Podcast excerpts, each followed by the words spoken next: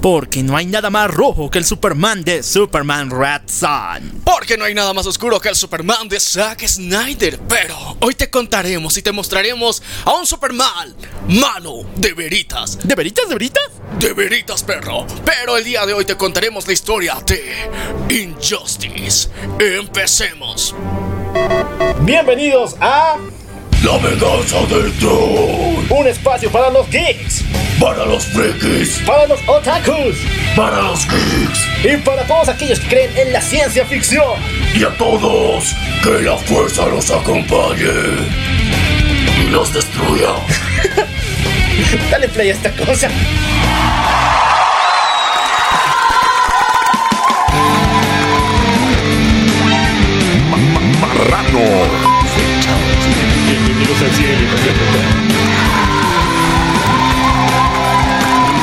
Muy buenos días, buenas tardes, buenas noches, buenos viajes trascendentales, buenas fumadas poderosas, buenos topos para ti, también para mí y buenas waifus para todo el mundo.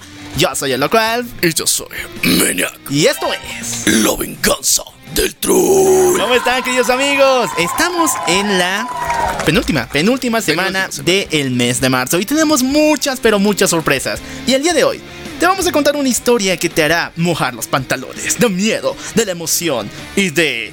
¡Oh, me vengo! Hablamos de. Injustice. Oh, sí, perros, porque chicos, eh, el anterior episodio les dijimos de ¿por qué no les contamos Injustice? Y luego de ver Snyder Cut dijimos, sí, tenemos que contarla.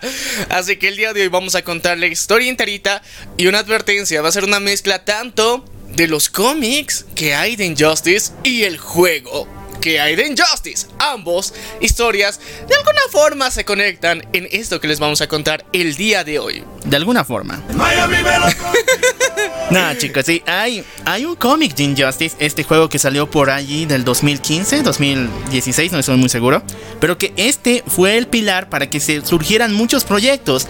De hecho, esta versión de Superman es una inspiración para lo que vimos en Superman Robert. En toda esa época es la inspiración de que viene el de Injustice. Por lo menos una versión que no se vuelve loco y maniático. Pero si has jugado el juego y quieres saber de qué se trataba esta madre, cómo se conectaba y dónde diablos estaba la Sociedad de Justicia de América, aquí te lo explicamos contándote el volumen 0, el año 0, el 1 y el primer juego. Así que chicos, estén atentos, este episodio va a estar medio largo por eso, pero recuerden que la mitad del episodio es dedicado y eh, especializado en las noticias que hay en el universo Geek, Freak, Otaku y Gamer.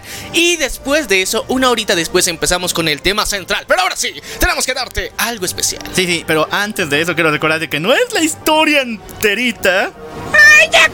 Porque esta historia es demasiado larga y la vamos a dividir en dos Sí. episodios. Si a ustedes les encanta esta primera parte del primer juego, entonces hacemos la segunda, que tiene que ver con los cómics de Injustice 2 y el mismo juego Injustice 2. Así que eh, estén atentos chicos y depende de ustedes darle continuidad a esta madre. Ahora sí, vamos a darte el menú para todos los días dentro de nuestras plataformas, sí perros, porque cada día tenemos algo especial para ti que te estará esperando en cada una de nuestras redes sociales. Estamos hablando del día lunes, donde te damos una dosis de algo cómico y ricolino, o al menos algo así, ¿no? Estamos hablando de nada más y nada menos de Vegata HK. Oh, sí, porque conoces una morra que se quiere dar a 100 chicos de su prepa. Pues esta es la historia perfecta para ti. Y la puedes encontrar directamente en nuestra página de Facebook. Pero los martes no se quedan atrás, porque los martes se vienen bien pinches darks. Vamos a hablar. Excitante. Oh, sí, muy excitante, porque vamos a hablar sin censura de The Boys. Cada martes se estrenan dos tomos de este increíble cómic para que tú lo puedas disfrutar desde la comunidad de tu mano. Son unos depravados. y sin censura, o sea, por dos, por dos. Pero los días miércoles tenemos un estreno exclusivo. Estamos hablando de ReZero, segunda temporada. Oh, chicos, está increíble. Ya estamos viendo el cierre de esta temporada. Todos vamos a ponernos a llorar. Ya faltan pocos episodios para que termine esta madre. Pero ¿valió la pena la espera? ¡Valió la pena la espera! Ahora sí vamos.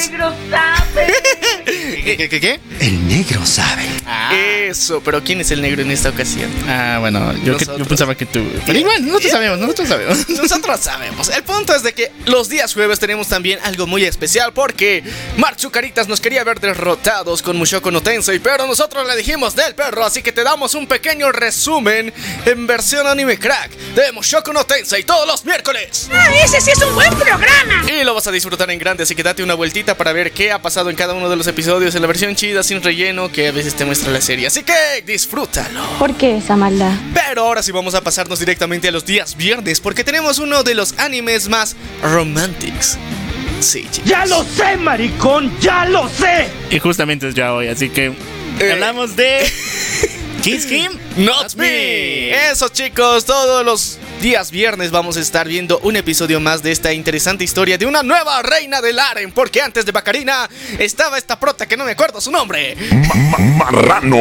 Así que ahora sí vamos a irnos a los días sábados, porque los sábados también están calientes, calientes, calientes y muy prendidos. ¡Me suicido! Porque presentamos a alguien muy especial, a una persona que va a estar dándonos el honor de ser nombrado el pe- pe- pe- pendejo de la semana. Y lo felicitamos. Nunca vuelva. Y eso es lo que le deseamos a cada una de estas personas que lleguen a participar en este segmento. Pero los días domingos vienen con doble fucking amenaza.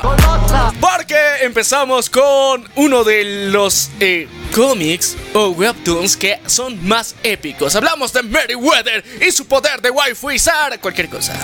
A ver, ¿qué onda con Meriwether esta semana que tiene anuncios? Ella, bueno, ya ha creado su propio personaje VTuber para YouTube, el cual se llama Ki Reina, una reina kitsune en toda la norma. Ya pueden visitarla, apoyarla en todo su Patreon, en YouTube, en sus canales principales de Meriwether. Y tiene un cómic especial de ella. Mañana lo van a checar, el día domingo. Sí, chicos, así que disfrútenlo, gócenlo. eh, es excitante. Porque en serio, eh, está muy increíble. Excitante. Pero chicos, eh, también se viene algo rico, rico en serio, porque tenemos la colección de todos los mejores bailes y trends. El hardcore perreo directamente en nuestra página de Facebook con la mejor recopilación de los mejores TikToks, de las mejores y los mejores cosplayers, hijos bandos y waifus, para que tú lo puedas disfrutar. Marrano querido, el puerquito del troll. Marrano. Ahora sí chicos, ya saben todo el menú en Facebook para toda la semana, pero también tenemos Instagram y ahí te damos una recomendación en nuestras stories todos los días de alguna cosa, alguna serie, algún anime que ver. Y no sean pendejos, lean el hashtag, ahí está el puto nombre, dejen de enviarnos mensajes y, el name. Así que ahí está el nombre, siempre ponemos el name, en todas nuestras publicaciones ponemos el name, solamente ustedes no saben leer. O bueno, en Instagram el name se encuentra justamente en la descripción. O sea, ahí estamos escribiendo de qué se trata el anime y ahí te lo ponemos. Y ahí te lo ponemos y también está en el hashtag adicional. Así que tienes dos veces para ver el name. Pero adicional a eso también tenemos una cuenta en Twitter. Porque si te gusta el humor negro, el humor hardcore, el humor de... ¿qué- ¿Cómo era? ¡Vivan las mentiras! No, sí. Si te gusta todo lo que tiene que ver con cosas bien, bien extrañas, como que te ríes cuando un abuelito se cae o cuando un bebé muerde un perrito, entonces tienes que llamar al psicólogo y después unirte a nuestro Twitter. Sí, chicos, porque estamos creciendo cada vez más en Twitter y estamos muy orgullosos de hacerlo. Estamos disfrutando cada semana de los mejores memes que no nos permite Mark Zucaritas publicarlo en nuestras otras redes sociales. Así que váyanse a nuestro Twitter para disfrutarlo hardcore y compartir con nosotros cosas hardcore también. Pero también tenemos una cuenta muy especial en TikTok, porque sí, movemos el esqueleto, movemos este hermoso y sensual cuerpecito para todos ustedes. Así que, ¿quieren verlo? Váyanse a TikTok. ¡Oh, me vengo! Sí, aquí muchas veces se viene, loco. Así que chicos, ya únense a nuestro TikTok para ver mover las boobies, aunque no tengamos boobies. Sí, chicos, pero también hemos dejado un poquito abandonado nuestro querido canal de YouTube, pero estamos publicando ahí cada uno de estos episodios, así que dense una vueltita por ahí. También van a disfrutar cosas y futuras novedades porque estamos ahí horneándolas bien rico, bien sabrosito para todos ustedes. Pero no se olviden que también tenemos una cuenta muy especial en Coffee, porque si tú alguna vez pensaste en apoyar este querido proyecto, pues ahora puedes hacerlo a través de la plataforma de Coffee donde nos puedes enviar un café simbólico a nosotros para que fomentes nuestra adicción al café. Me encanta el café y esto no lo digo en forma de súplica. No Me encanta el café, me encanta el café. Soy el monstruo del café, denme café. Pero también tenemos un Discord muy especial para los miembros VIP de la venganza del troll. Y si tú quieres ser uno, quieres ser un macho alfa, hembra o mega empoderada en todo sentido, únete y ya verás lo que pasa. Así que chicos, puedes unirte a directamente a nuestro servidor en Discord, eh, scrolleando en la descripción de este episodio, en cualquier plataforma que esté, vas a poder encontrar el link directo hacia directamente nuestra plataforma, nuestro, nuestro servidor en Discord, donde ahí estamos publicando spoilers en tiempo real, nuestras teorías más fumadas y locas, o sea, todo, todo ahí para que nos puedan responder también con, con, con tus fumadas poderosas que tú te des. Así que date una vuelta por nuestro servidor en Discord, puedes compartir buenos momazos, conocer a waifus ricolinas y compartir en momentos épicos. ¡Vivan las mentiras! Sí, chicos, ahora sí, vamos a empezar con uno de los segmentos más importantes y te volvemos a recordar que la primera parte está destinada a todas las noticias del universo Geek, Freak, Otaku y Gamer y después de eso vamos a entrar en el tema central que el día de hoy es Injustice. Así que ahora sí, empecemos con las noticias. Agarra los cómics de Deadpool mata al universo Marvel y los de Empire y quémalos porque son inmundos y vamos a hablar de buenos cómics aquí en el programa.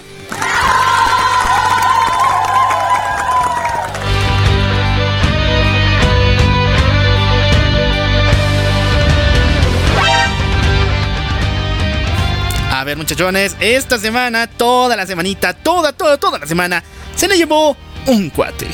Un solo cuate que hizo una película inolvidable cuatro horas y que destruyó HBO por completo. Hablamos de Zack Snyder y su Justice League. A ver, chicos, eh, los que nos siguen fielmente cada uno de los episodios que tenemos de la venganza del troll aquí son conscientes y saben muy bien, a ciencia cierta, así de frente, que hemos venido hablando de esta madre por más de dos, tres años en sí, tres años. O sea, nos enorgullecemos de esto porque valió la pena, hijos de la remil, porque valió la pena cada maldito segundo, valió la pena poner esos pinches hashtags en, en Twitter y estamos muy felices de haber llegado a este punto donde hemos visto nuestro sueño hecho realidad. Porque eh, en una sociedad de mierda logramos hacer un cambio.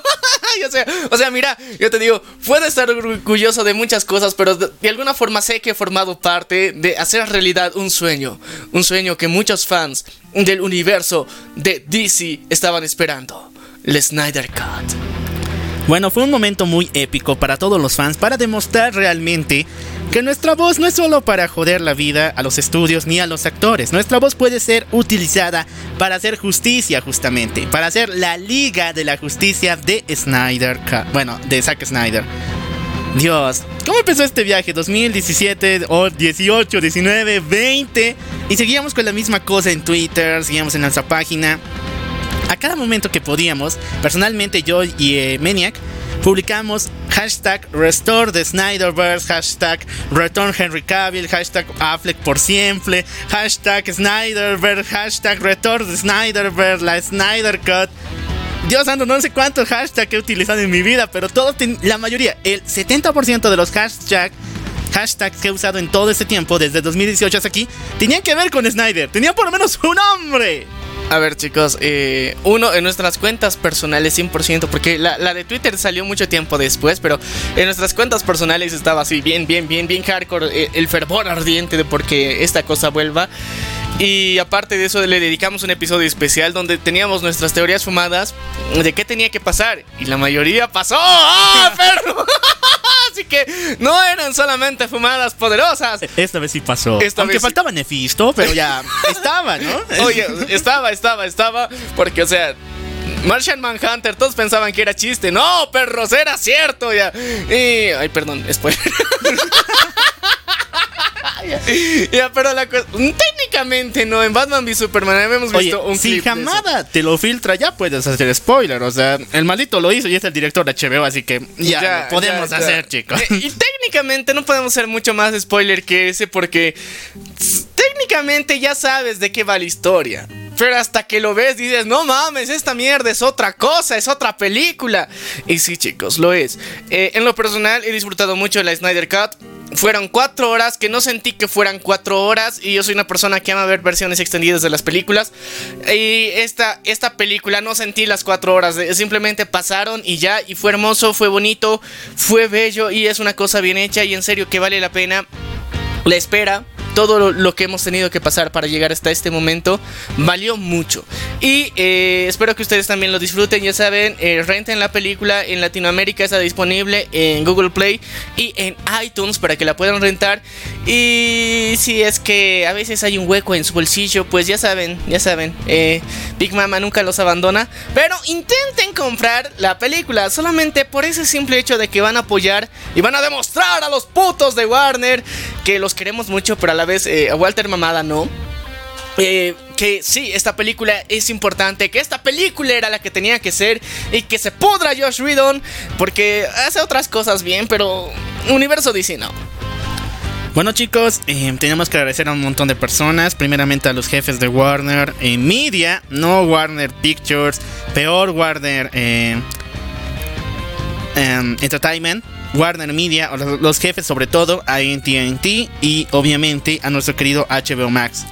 Pero fuera de eso, el trabajo de Zack Snyder es algo digno de ver y todo el mundo ya lo ha reconocido. Y aparte, chicos, o sea, eh, es- está bien que Zack Snyder se lleve la flor y todo lo que quieran, porque sí, él, él hizo esto, esto brutal, fue genial, pero también eh, vean los créditos de, de los productores ejecutivos, hay parte de los actores que han hecho un papel muy importante como coproductores, eh, especialmente Ben Affleck. Ben Affleck. En serio, eh, chicos, este universo y esta película no hubiera sido posible sin que los propios actores tuvieran tanto amor a sus personajes, así que no vengan con mamadas después, así que eh, valoren cada uno de los detalles que se han podido hacer en esta película, fue genial. Te cuento algo de que las partes de la película de Ben Affleck, especialmente al final con Martian Manhunter, fueron. Jesús, que marca mis de spoiler. Eh, fueron grabadas en la mansión de Affleck. No fueron grabadas en un estudio de Warner porque no les permitió la entrada. O sea, chicos, sí. Esta película la tuvo feo. Feo. Incluso Henry Cavill eh, tuvo que donar parte de su dinero, de su interpretación. Y Gal Gadot también. Prácticamente todos los actores que han participado en esa película, todos en, de, en escenas regrabadas, no han cobrado ni un quinto, ni siquiera Jared Leto. Y nos ha dado la mejor interpretación que he visto del Joker, por lo menos de él en ese personaje. Ya, y lo importante es que miren, chicos, o sea, la Snyder Cut es tan genial, pero al mismo tiempo ha sido por todos los actores hecha honoris causa, así, así de fácil. No, no han cobrado, ni el pinche Zack Snyder ha recibido un sueldo solamente por tener el poder creativo de toda la película. Y lo importante no es el dinero, chicos. Lo importante es enviar el fucking mensaje. Y así lo hicieron. Y valórenlo porque esto no ha sido el esfuerzo solamente de Zack Snyder, no solamente de los actores, sino ha habido un esfuerzo conjunto de todos los fans. Y es algo de lo que nos podemos sentir orgullosos. Y es algo que demuestra a Warner y a Walter Mamada que estaban equivocados. Y de que eh, querer forzar una película Darks a hacer una puta comedia no funciona y no está bien. Así que respeten la visión del director, estaba muy buena. Vean Batman v Superman versión extendida ahora que ya se han tragado la, la- Snyder Cut. Batman v Superman versión extendida y luego vean la Snyder Cut. Van a ver, todo tiene sentido. No son mamadas, o sea, ahorita gran parte del daño que se ha hecho a todo este universo de DC ha sido culpa de los recortes que han obligado a hacer. Y honestamente todos dicen es que una película de cuatro horas es infumable. Vela, cabrón, vela. O sea, no vas a sentir que pasa el tiempo. No entiendes las referencias que hay en Batman v Superman. Ve la versión extendida y todo tiene sentido. Y después de eso, ve la Snyder Cut y dices, aquí no hay hueco argumental como en la mamada de Josh Whedon. Y bueno, recuerden que si tú piensas que cuatro horas son una eternidad, siento mucha pena por tu novia, en serio. Marrano. Eh, son otakus, carnal. Pero ya, eh, eh, el punto es de que, en serio, chicos, eh, aprecien esta obra. Bueno, hay algunos pendejos, pero neta, pendejos de verdad, que dijeron que mm, si él no cobra nada, ¿por qué tengo que darle yo mi dinero? Algo así, o sea, prácticamente esa película no va a tener, no está ganando nada Zack Snyder ni tampoco los actores, ¿por qué le tengo que pagar yo? Ah, no lo hagas si quieres, la película ya lo ha logrado, ya ha alcanzado el mérito que quería. Y te apuesto que en los siguientes meses, aunque tú la veas pirata, donde sea, y sigas publicando tus memes asquerosos diciendo, oh, miren, lo estoy viendo pirata, eh, qué cabrón soy, soy muy listo. Men, ya se logró. Ya está todo. Ya haz lo que te O dé sea- la regalada gana.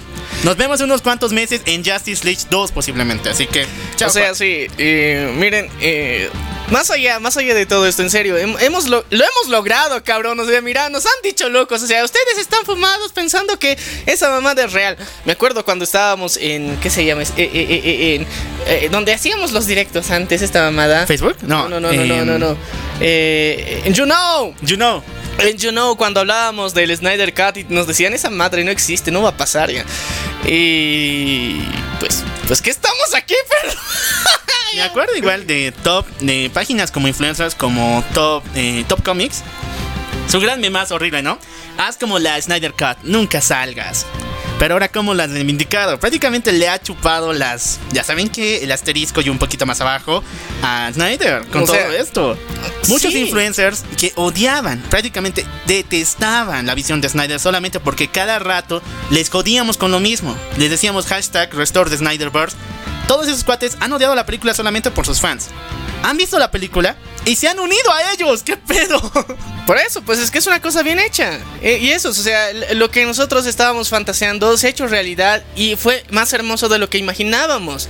Y ese es el poder de los fans. Así que espero que todos ustedes, chicos, se sientan muy or- orgullosos de haber participado en esto. Y ahora siéntanse más orgullosos porque la pelea ha empezado para restaurar el Snyder verso. Y que en las próximas películas se retome este punto. Dos, uno, que Ray Fisher vuelva. Ese es uno de los puntos muy importantes que esta película va a lograr. Porque sin Ray Fisher, esta película no habría sido lo que ahorita es. Y es un papel muy importante y no pienso dar spoiler de esto. Dos, eh, Batfleck la hizo, la hizo de reputísima bien, o sea, muy genial, muy épico. Henry Cavill hizo su momento épico, fue genial, fue brutal, fue glorioso. Y eh, las mejores escenas que había de, de la versión de Josh Whedon eran filmadas por Zack Snyder, cabrón. Eso es lo que te das cuenta aquí. Eh, las mejores poses que tenían tanto Flash, o sea, la unión de todos los héroes, todas esas, esos cortes que habían, eran del tío Zack. Y, es, y son épicas, son gloriosamente épicas. Por eso, ahora cuando las vuelves a ver, o sea, ya no se siente lo mismo, se siente mucho mejor. e- es genial. Es genial, así que chicos vayan a verla, eh, nosotros no podemos decir más y ya hemos hablado durante años de esto y ahora eh, empezamos la, la lucha por el Snyder verso y por todo lo que queremos que se venga más adelante. Ya tenemos algunas novedades, sobre todo para HBO Max, pero en general eh, esperemos que las disfruten. Nunca he pagado por algo legal en mi vida. Esta fue la única vez y valió la pena. Valió la pena. Sigamos todavía con esto. Los Power Rangers se enfrentan a los Solar Rangers en el siguiente cómic llamado Tropa Multiversal. Está brutal. Brown Studio está tomando una decisión muy fuerte con los Power Rangers, mostrándonos que los gringos también tienen ideas de cómo hacer estas versiones de los Rangers, sus propios trajes. Y uno de los mejores fue los Solar Rangers.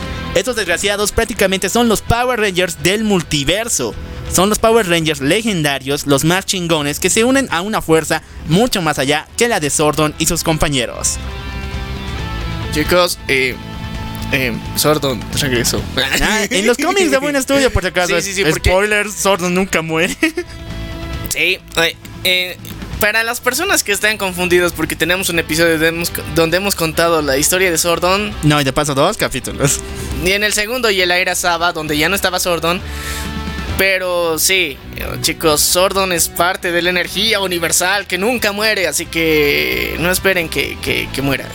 Además, como dije en los cómics, que se encuentra, digamos, todavía enfrascado en lo que sería Mighty Morphin, porque después no tenemos otros cómics de otras generaciones de Rangers, Sordon sigue vivo. Así que chequenlos, es una visión muy, muy increíble de lo que pudo haber sido los Power Rangers, siendo vistos por gringos, por si acaso. Eh, y no, eso no salió nunca en las series, así que vale la pena verlo. Denle una vueltita. Bueno, vamos a seguir con más noticias porque tengo un detallito. Alguien lo notó y nadie se dio de cuenta. Igual tiene que ver con la Snyder Cut. En la escena Eh, digo spoilers. No, no, no. A ver, hay una escena que igual aparece en la otra película, cuando Superman despierta y se enfrenta contra la Liga. Sí. En el en lo que sería el monumento a los caídos, se encuentra un nombre en especial. Ah, ya sé. Ya saben, chicos, porque el tío Zack Snyder ama más al tío Ben que el pinche Marvel, porque aparece justamente el nombre de Ben Parker, uno de los personajes más infravalorados y no utilizados dentro del nuevo canon del Hombre Araña. Y eh, extrañamente está dentro de los caídos. ¿Por, ¿Por qué? Dios sabrá. Pero ya lo saben, chicos, el tío Zack. Ahorita está. La rata quiere al tío Zack. Lo Sí, quiere agarrar de donde agarrar. sea, se lo quiere jalar. Pero ahorita el único que logró fue Netflix. Así que, chicos, puede, puede, no sé. Puede ser lo que quiera ese tipo, es genial, así que me gustaría verlo en más trabajos, o incluso algo con Marvel tal vez, Un- una fantasía loca de los 70 con Marvel. No, capaz en What If, digamos. O sea, En un What If. po- podría, podría pasar como un director en animación, porque recordemos que Zack Snyder ya trabajaba en animación, lo ha hecho muy genial, eh, muy genial como para, para, para compararlo con, con otras productoras, así que vale la pena, sería interesante verlo también, pero, o sea... Ben Parker tiene, tiene importancia dentro de la historia de los cómics antiguos de, de Spider-Man. Y honestamente esperaría, espero, espero que en Spider-Man, eh, en- en- en- No Way Home. en No Way Home con el tío Tom Holland puedan explotar un poquito de eso y justificar un poco de su historia porque hasta ahorita no han mostrado nada, ni cómo ha muerto, ni qué ha pasado, ni qué fue lo que sucedió.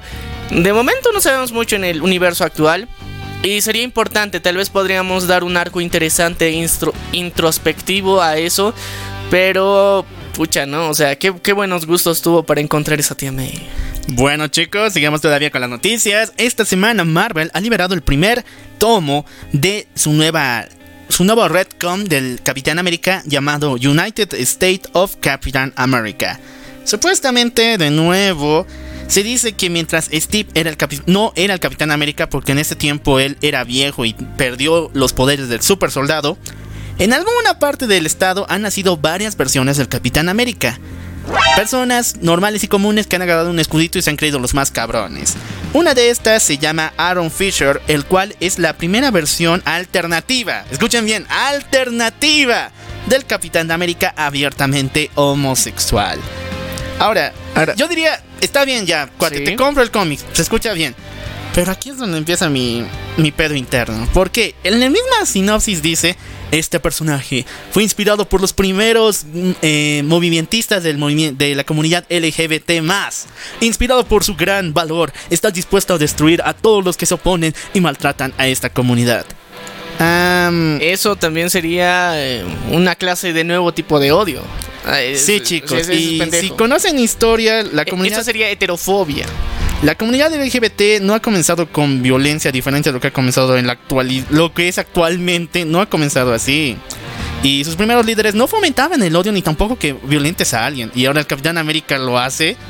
Eh, O sea, es- está raro, o sea, el enfoque está, está muy mal. Eh, Eso podemos decir. O- Oye, que, que, que haya un Capitán América puto, no hay pedo, o sea, está bien.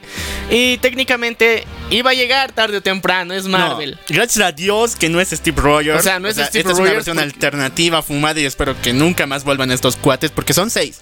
Seis Capitanes Américas alternativos. Ya, pero eh, más allá de eso, uno, eh, la comunidad LGBT en toda su historia generalmente siempre ha sido una de las comunidades más pacíficas comparada con otras, en las que ha tratado de demostrar y hacer prevalecer y mostrar los derechos que ellos se merecen eh, a través de manifestaciones pacíficas. Y ese ha sido uno de los puntos más importantes. Ahora que venga un pinche heterofóbico que sea un Capitán América que quiere hacer valer los derechos del otro. O sea, entre putazos y putazos nunca vamos a llegar al consenso. Y, y esa es yo creo que la, solución que muchos pendejos creen que hay. Pero no, no, carnal, así no funciona la cosa. Y aparte, técnicamente les est- estás echando sal a un movimiento que legítimamente ha sido pacífico durante toda su existencia. Así que por ser progre estás cagando a los progres. Progres, entonces eh, estás muy, muy pendejo los que piensan y han hecho esta sinopsis. Espero que el desarrollo del personaje y la historia como tal vaya por otro rumbo. Pero la sinopsis ya la ha cagado, de momento. Así que eh, yo voy a esperar a que salga bien el cómic, poderlo ver enterito, ver qué onda con los seis. Tal vez el otro tiene ese, eh, pensamiento muy radical y viene otro Capitán América y le da un putazo y le dice, no, carnal, esto no funciona así, tu comunidad es pacífica, pero está bien que tú quieras defender a las personas que, que quieren cometer crímenes de odio o son homofóbicos, está bien. Pero no es para venir a dar putazos y ser heterofóbico. Así que esa sería, digamos, una, una especie de solución. Y bueno, sí, esto viene a raíz de lo que hizo DC la semana pasada con DC Pride. De ellos le salió más cabrón porque solo es una antología, pero ya... Esta madre tiene acción. Tiene acción, pero vamos a ver a los siguientes, por favor. Pasamos a la siguiente primera imagen de Eclipso, el nuevo villano de Stargirl en su segunda temporada. Ahora, tengo dos problemas. Este es el Eclipse antiguo y ustedes saben que el pinche Eclipse antiguo era un pinche duende feo y chiquito de paso, era asqueroso. Todo el mundo lo odiaba y prácticamente era el reír del mundo DC. Y ese lo tomaron para la serie de Stargirl. Ahora, hay una segunda versión de Eclipso para eh, Nuevo 52 y Rebirth. Y ese es mamaceta. O sea, este tipo sí es cabrón en todo sentido. Su diseño es alucinante. Es como si unieras a Nefisto con Blackheart, con Trigon. Y ahí te sale Nefisto. Y es considerado en esta nueva versión parte de los tres ángeles primigenios de DC Comics. Junto con Spectro y con la... Ah, la la, la personificación de la vida, la luz blanca de la tierra. O sea, los tres son las creaciones del dios mismo del universo DC. Ya, eh, uno, eh, para, para la serie de Stargirl, ¿eh? Stargirl. Eh, a mí no, no es que me haya disgustado tanto el diseño del personaje. Es más, siento que es muy CW. en serio, se, nota, desde la imagen se nota el bajo presupuesto. Se, nota, se huele, se siente. Se, siente la pobreza. Pero ya, eh, eh, se nota que es de la CW. Pero pese a eso, por lo malo y feo que es, pues da pavillano, ¿no? para mí que está muy bien, o sea, las características reúnen los requisitos para ser un villano feo y de alguna forma odiable.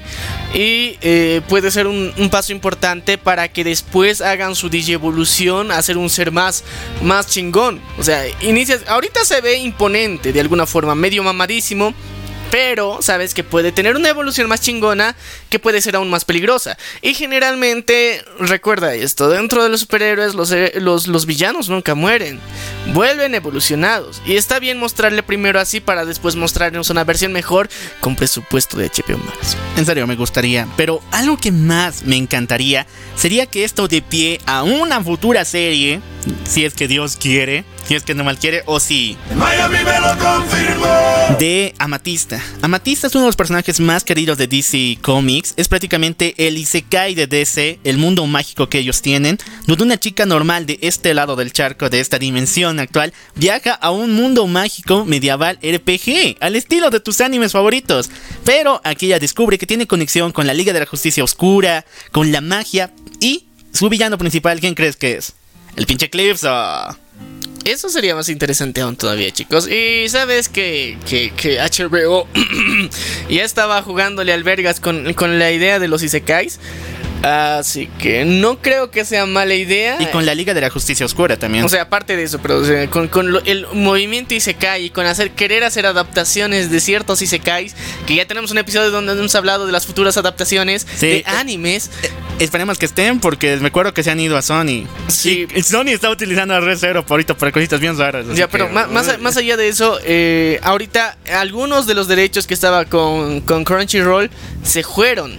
Pero mientras tanto, ahorita hay otros derechos que se han mantenido con HBO Max. Entonces, por eso mismo eh, consideramos que Warner ya considera esta visión japonesa de los isekais como parte de algo que podrían incorporar uno a, las series que van a interpretar más adelante. Entonces, eh, yo creo que tu idea no está muy alejada de la realidad. Es muy posible que en unos años veamos esto como una serie, porque el concepto Isekai ya lo han explotado mucho en Japón, pero el occidente le falta.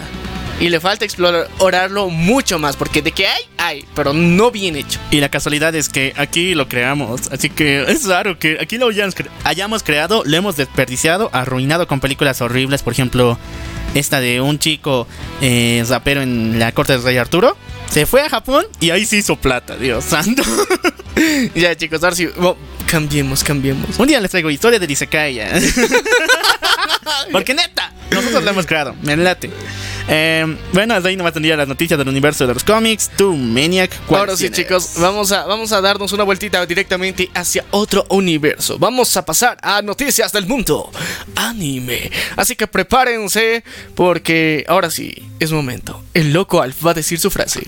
Chicos, agarren las orejas de Nequito. Y bueno, chicos y chicas, y trapitos también, pónganse las colitas intercambiables que vamos a hablar de anime aquí en el programa.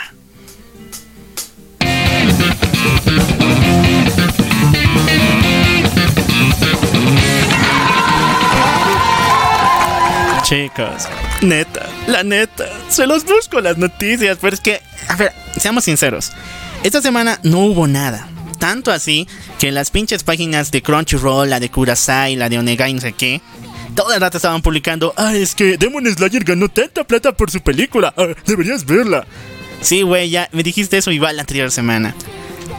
La razón por la que Demon Slayer es tan popular es porque le pertenece a Crunchy. Y Dios, porque no se quedó con HBO, hubiera sido genial. Pero de todas formas, eh, eso es la razón, porque todo el mundo solamente habla de Evangelion 3.0 y Demon Slayer, que ahorita están batiendo taquilla ya en Japón. Lo raro es que todavía aquí no han llegado. Eh, es que los japos, ya sabes, los japos son, son, son, son la idea principal de salvar su vida y demás eso. Para aparte, mira, hablando de salvar vidas, eh, la anterior semana se, canceló el episodio final, la proyección del episodio final de Shingeki. Eh, por un terremoto que sucedió en Japón y en respeto a las personas que tal vez le estaban pasando mal en ese momento, decidieron suspender el, el, estreno del último episodio de Shingeki no Kyoji. Ahora el, pedo que me he puesto a pensar en, esta semana era de. ¿Y en Latinoamérica? ¿Cuándo se ha hecho eso? en tu puta vida, o sea. Has visto que una serie, un programa, una novela se detenga por un desastre natural en tu vida. O sea, puede haber pasado en cualquier país X. Te juro que en, cualquier país, la novela, en una parte de tu país puede ser que haya pasado un super accidente o algo parecido, pero eh, eso no ha detenido de que eh, reproduzcan la novela para el resto del país. O sea, eh, su sentido de empatía y patriótico de Japón es increíble. Yo creo que es algo que hay que admirar y hace que, aunque no estés cerca del hecho que ha pasado, o sea, te sientas parte de eso y de alguna forma quieras apoyarlo. Pero mientras tanto, en el resto de Latinoamérica no, no ha pasado eso. ¡Ay, ya cállense todos! Eso lo dijo el fan molesto de Shingeki que quería sí o sí ver el capítulo. Y ya todo el mundo comentó así, sin haber entendido la noticia. ¿Dónde está mi capítulo? Cuando sale Ménico Mapa, Mapa, Mapa, te odio. Aguántate. Aguántate, seguro que se van a venir más cosas. Si ya has leído el manga, sabrás que fue un final Interesante, interesante. eh, sí, honestamente, yo espero que es. Bueno, nosotros aquí estábamos antes de, detrás de micrófonos diciendo que. Bueno, esto puede ser que se cumpla, así que si es que nosotros lo decimos aquí, nos dan el crédito, por favor. Pero eh, que Shingeki va a acabar, pero va a acabar a la vieja Sansa. O sea, cuando medio capítulo era relleno del anterior capítulo de todo lo que ha pasado en la temporada. Y medio capítulo te va a dejar así en medio cliffhanger. Y luego te van a decir. ¡Ah! Eh, vamos a sacar una ova. valiendo Ahora, ¿por qué decimos nuestra teoría y posiblemente pase? Aunque no me la crean, neta, aunque no me la crean, fue trending en Twitter, ganó mucha plata, pero no está recuperando lo que ha gastado. Esta madre ha gastado mucho dinero para salir sobre demanda, para no perder el hype que nos dejó la anterior temporada y más o menos estar a la par con el manga, porque faltan muy pocas cosas que sucedan bueno, de hecho falta un montón de explicaciones, pero falta mucho en temas de acción y en sucesos. Ahora, puede ser que volvamos al estilo clásico de Shingeki, donde nos presenten la recopilación del anterior capítulo media hora y nos den unos 10 minutitos de nuevo capítulo y que de paso esos 10 sean solamente de putazos.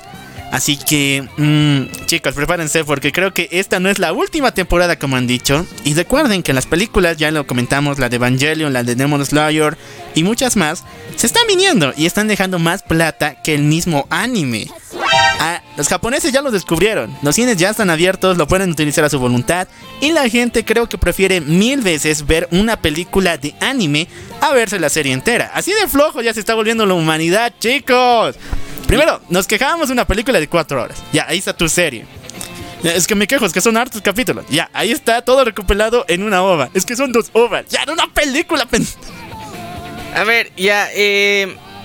Uno, esta es nuestra teoría oficial. Uno, el siguiente episodio o el episodio final va a terminar, no va a terminar. Y ese va a ser el pedo. O sea, va a terminar y al, mismo tiempo no va a terminar. Vas a sentirte relativamente satisfecho, pero a la vez incompleto porque no sabes qué va a pasar al final. Lees el manga y vas a decir, oh, eso tenía que pasar. Pero para darle cierta exclusividad, van a sacar una ova o una película, probablemente más una película, donde sí sea el verdadero final de Shingeki. ¿Por qué? Porque faltan muchas cosas que explicar.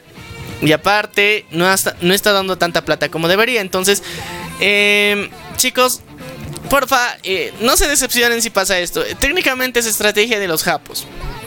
Para empezar. Eh, así que a ellos les conviene, les va a generar más money y aparte Mapa no cobra barato para hacer sus animaciones. Así que mm, yo digo que esto es muy probable y muy posible porque necesitan sacar más plata y más plata que va a dar una película. Así que no se decepcionen y no vengan a tirar hate a, todo a diestra y siniestra. Aquí se los advertimos, necesitan plata y, técnicamente gracias a eso se hacen todas estas madres.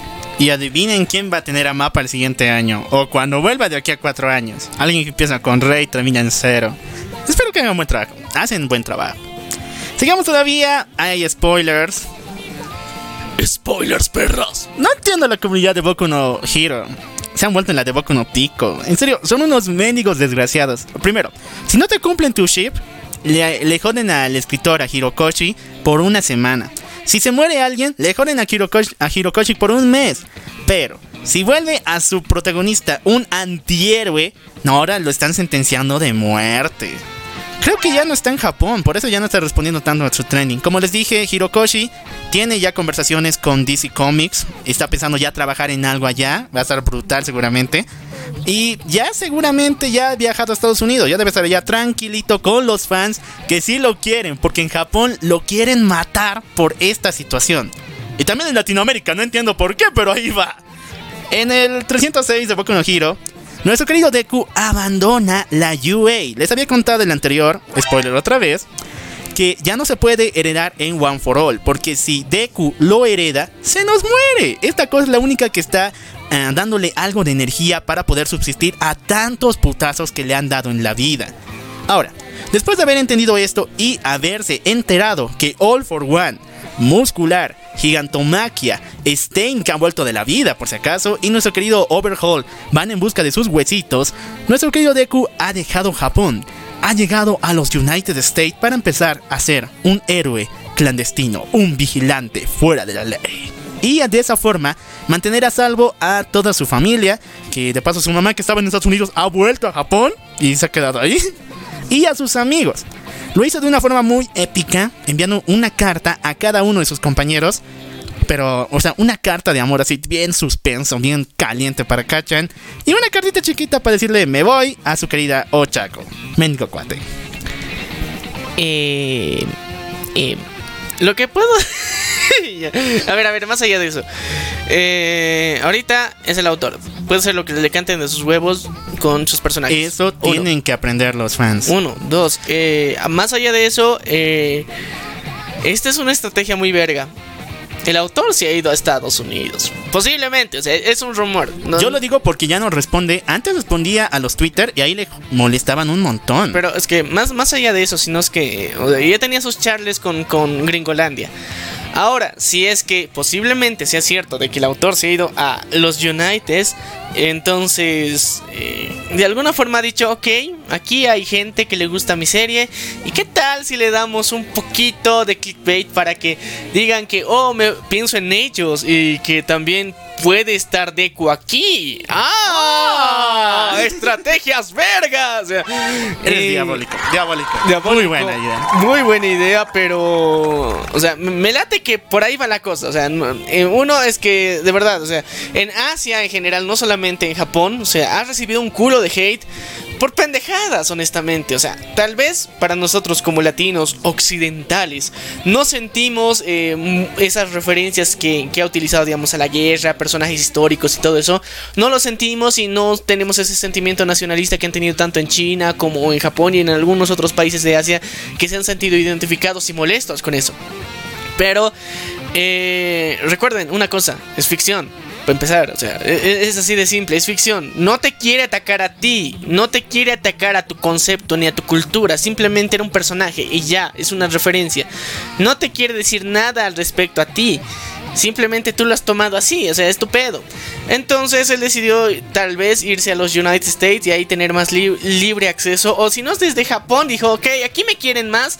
Y eh, si pongo a Deku aquí, puede ser que tenga más fans. Y tal vez me dé más plata estar en los United, tomando en cuenta que tienen más población también. Entonces, sí, me vale pito lo que pasa en Japón y los mudo a, Estados Unidos.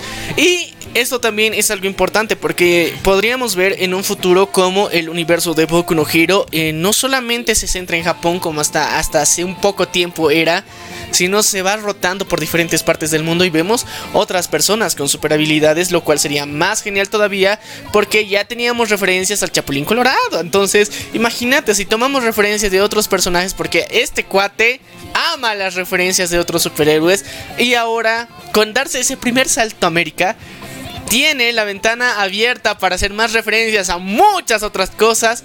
Y eh, técnicamente con este primer paso el universo se ha extendido. Ahora, me llegan cosas raras cuando leo esta madre y todo lo que era Boku no Hero antes. Porque esta cosa se parece un ching a un cómic que ya he leído que era Teen Titans eh, This is Game. Neta, lean ese cómic y ya sabrán más o menos por dónde va Boku no Hero. Porque se parecen un chingo. Ya, fuera de eso, eh, quiero decir a los fans, en serio, quítense la tarudez, la estupidez de la cabeza diciendo, ah, no, es que mi Deku ya es villano, ahora es malo, mis fanfics se van a hacer realidad. No, un antihéroe es muy diferente a un villano. Un antihéroe es simplemente alguien que utiliza eh, la fuerza fuera de la ley para provocar justicia. Por algo se opone a las normas de los héroes, pero sigue siendo uno en alguna forma. A ver, eh, el concepto de antihéroe, así para explicarlo más fácil, técnicamente eh, está buscando hacer justicia, pero como la ley no se lo permite, no puede ser un héroe. Entonces tiene que ser un antihéroe. Y al mismo tiempo tiene y utiliza recursos que los héroes no utilizan. Entonces puede ser, digamos, que un antihéroe pueda hacer una... ¿Cómo se le dice cuando... cuando... cuando... una interrogación a golpes, digamos.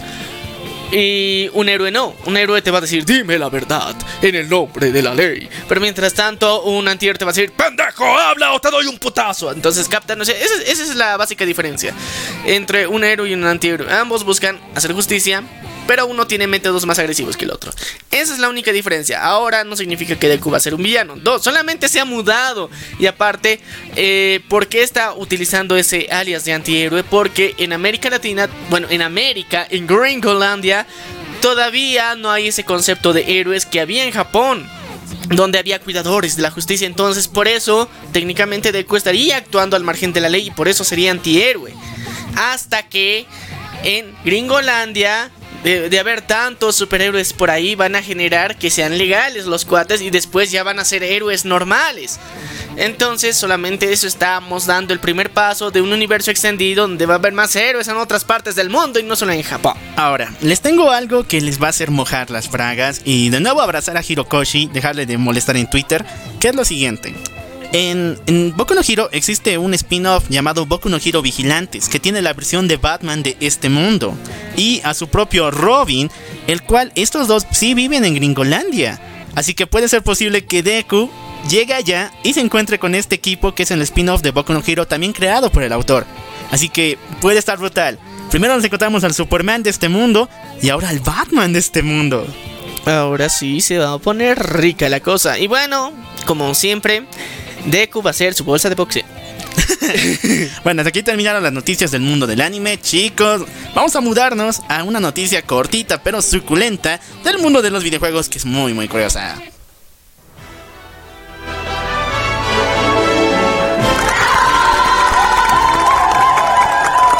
Ahora, sí, tengo una chiquita, una noticia chiquita del mundo de los videojuegos. tengo una chiquita. Qué mala selección de palabras. Pero de todas formas es muy buena. Esta semana inició la sexta temporada de Fortnite. Ya, Fortnite. Pero no empezó de cualquier forma. Ya que ya están hartos de parodiar eh, historias de los héroes, de sus personajes, de sus colaboraciones. Entonces dijeron, ¿por qué no hacemos nuestra propia historia? La historia del juego. ¡Oh, por Dios! ¿Tiene historia? Tiene historia. Ahora sí tiene. Y ahora con un pequeño cortometraje dirigido por los hermanos Rousseau, aquellos que dirigieron Avengers Infinity War y también Endgame y El Soldado del Invierno, han, han, creado este pequeño corto para mostrarnos que ahora tenemos protagonista junto con el mayor eh, Sanders en un mundo lleno de guerra y lleno de estos ese sentimiento de Battle Royale. A ver, eh, ¿El comandante Sanders de Kentucky Fried Chicken? No. ¿No? Es una versión de Marco de Metal Slug, pero ah. al estilo de Fortnite. Ah, ah, así tiene más sentido. Yo era de, ah, no mames, KFC está apoyando esta madre. No, no, no, no es el, no es el coronel Sanders del universo de, de los pollos. del universo. Ya. del universo KFC. no. Es un personaje original, pero sí, se parece un chingo a Marco. No se puede negar. No, no se puede negar, pero, pero, pero, pero qué, qué, qué raro, qué, curioso. Y ahora, ¿de qué más o menos va a ir su historia?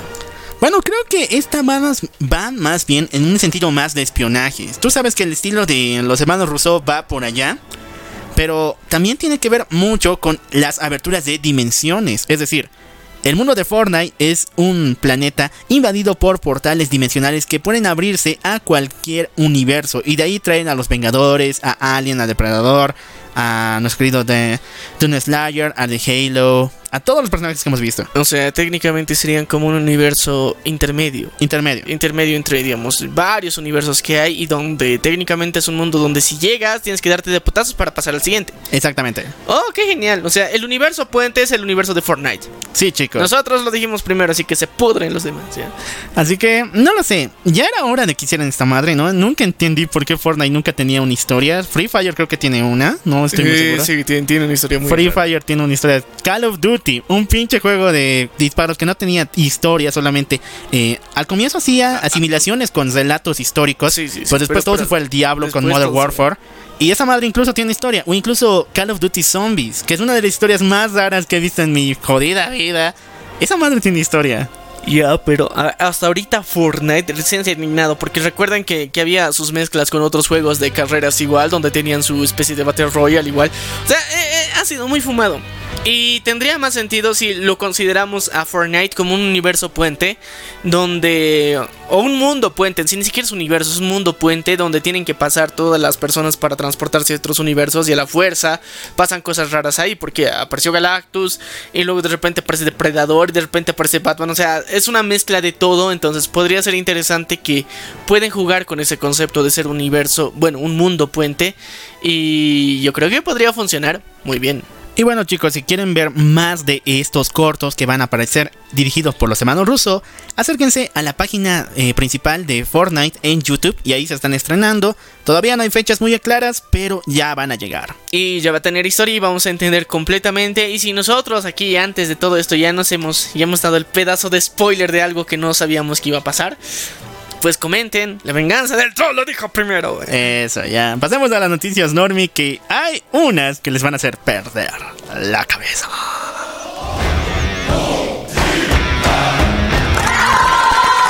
Serio, me encanta la música. Y eso que hace referencia a Godzilla, ¿no? Está brutal ya, chicos. Eh, Paramount se viene con todo.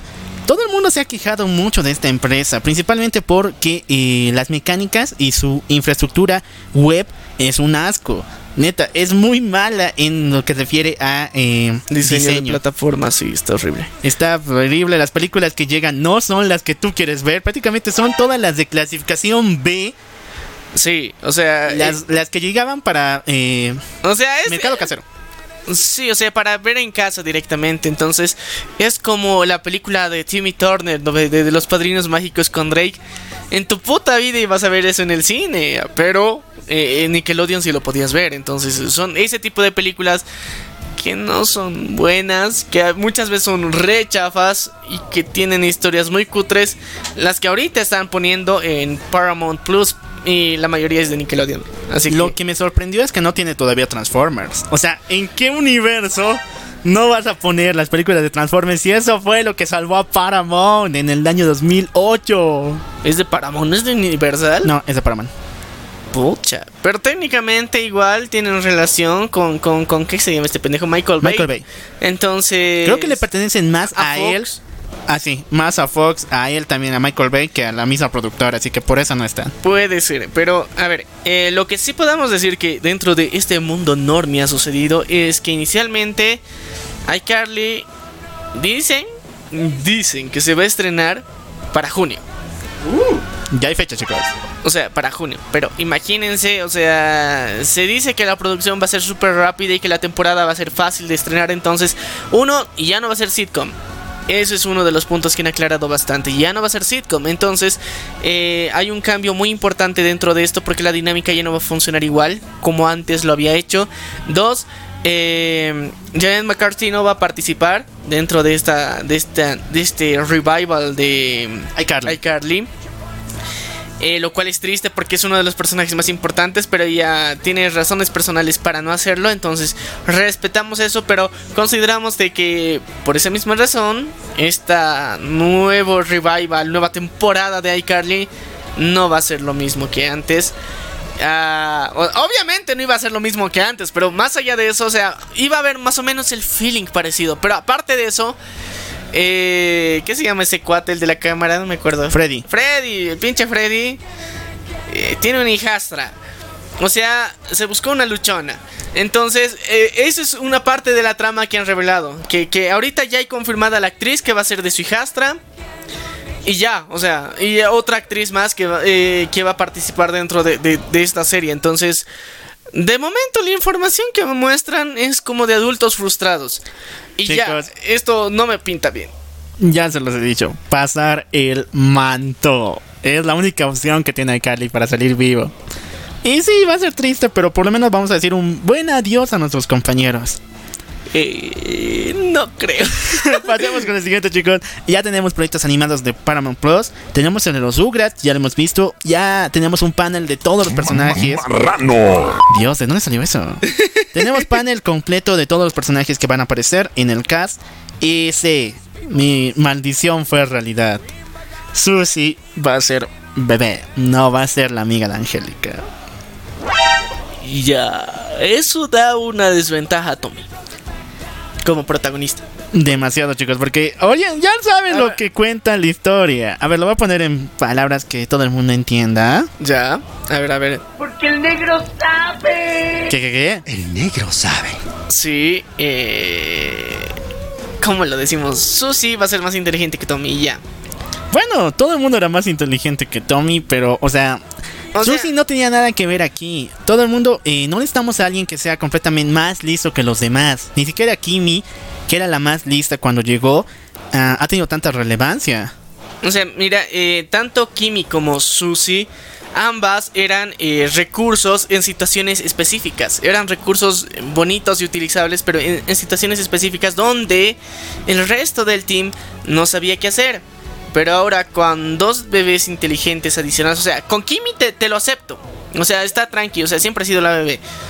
Pero Susie rompe mucho la dinámica y técnicamente dejarían sola a Angélica. Y ese es otro punto que, que rompería un poquito el equilibrio que teníamos pensado hasta ahorita. Así que vamos a esperar. O sea, la animación se ve buena. Hay que decirlo, está bonita, está bien hecha y está bien adaptada. Cosa que muchas veces no se hace. Pero ahora, eh, Angélica, dejarla sola, ese me parece, digamos, un, algo muy, hasta cierto punto cruel. Bueno, yo creo que va a aparecer Carr, el interés amoroso de Angélica en Zugrats crecidos. No apareció en la serie de los Zugrats bebés, pero creo que en su spin-off de Angélica aparece, así que Carr es probablemente que aparezca. Pasemos al siguiente, la película de Loud House. Está brutal, animación 2D 100%. Creo que va a ser la primera que se estrena en este estilo después de la de eh, la película de A. Arnold. Y está brutal, ¿no? Que tengan algo de ver 2D por algo de tiempo. Bueno, es, es Nickelodeon. Tienen que tenerle fe. Mucho de, muchas de sus mejores franquicias se han basado en el 2D. Ahora, lo que me late es raro es una serie de los pitufos. Esta madre pertenecía, pertenecía a Sony.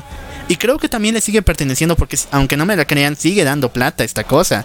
Sigue vendiendo en formato casero las tres películas y su antigua serie de los 90 junto con Abuelo Pitufo, mi mejor personaje, ¿ya? Y una nueva serie de los pitufos en CGI, Dios, ¿de qué va a tratar? No estoy muy seguro, tengo toca. Eh, Me late que es esto para público preescolar. Porque no- ya después de las tres películas no me tomo nada en serio a los pitufos. Ya, bueno, más allá de la aldea pitufo y demás madres, ya, pero el, el punto es de, de que los pitufos es algo explotable. Dos, eh, Paramount y Nick tienen Nick Jr. Entonces, ya sabes, es fácil darse cuenta de cómo van a hacer que esta historia también llegue a los niños niños. Y esos niños cuando crezcan un poquito van a ver la- las películas de los pitufos. Entonces, todo, todo es una, un plan maquiavélico para vender cosas y más mercancía y películas y juguetes y ya. Así que, eh, los pitufos. Los pitufos, chicos, se han vuelto en... Eh, sea, una máquina de hacer de billetes. Sí, chicos, han vuelto Alvin y las ardillas de hoy en día. Más o menos por ahí va. Y ahora chicos terminamos con Big Nate, la serie, la primera serie original que tiene Paramount Plus, la primera, porque todas las demás son remakes de otras franquicias. O sea, eh, ahí empezamos muy mal. Big Nate nos va a tratar la historia de Nate, el cual tiene una banda. Pero ahora lo hace con sus amigos para, ah, bueno, arinconarse en el mundo del rock and roll. Yo, yo era el manual de supervivencia de Net Revival. ¿o no, oh, no, eso es de Disney. Ah, cierto. No, si hacen esa madre para Disney Plus, yo la veo. Muy sí, buena. también. Aunque si son adultos en decadencia, no. mejor no. Hagan remake. remake no más. Ya, ya, ya. Pero, eh, no, está interesante. Nomás el, el nombre se me, me sonó familiar. Suena interesante. Eh, bueno, de alguna forma están tomando el concepto de rock band que Disney, Disney XD también han sobreexplotado mucho tiempo. Ahora veremos cómo lo hace Nickelodeon. Porque obviamente si es para adolescentes lo va a hacer Nickelodeon. Bueno, eh, Nickelodeon también tuvo Big Time Rush, que es una de las mejores series que ha tenido por un cortito tiempo, unas dos temporadas, que igual se trataba de rock band, así que más o menos sabe cómo manejarle. Eh, no era una rock band, era una boy band. Ay, no, sí, ya me acuerdo de esa madre. Tenía otra, pero no me acuerdo. Pero ese era buenísimo, o sea, eh, Big Time Rush es una, es una buena serie, es muy chistosa, muy divertida. Aparte, eh, dejó buenos personajes que después seguían haciendo música, así que uh, fue genial. Pero ese era una boy band, sí, ahorita me acuerdo, me acuerdo. Band, así que eh, hay, hay, la pequeña diferencia. O, o, quieren capítulo de las mejores boy band del mundo, del friquismo. Brutal, ¿no? Brutal, puede ser bueno. Puede Ustedes pídanlo y se lo hacemos. Bueno, hasta ahí nomás mis noticias del mundo normie. Ahora sí, chicos, vamos a pasar al tema central. Como lo prometimos, el día de hoy vamos a contarte la historia del Superman oscuro más oscuro. Hablamos de específicamente la historia de Injustice.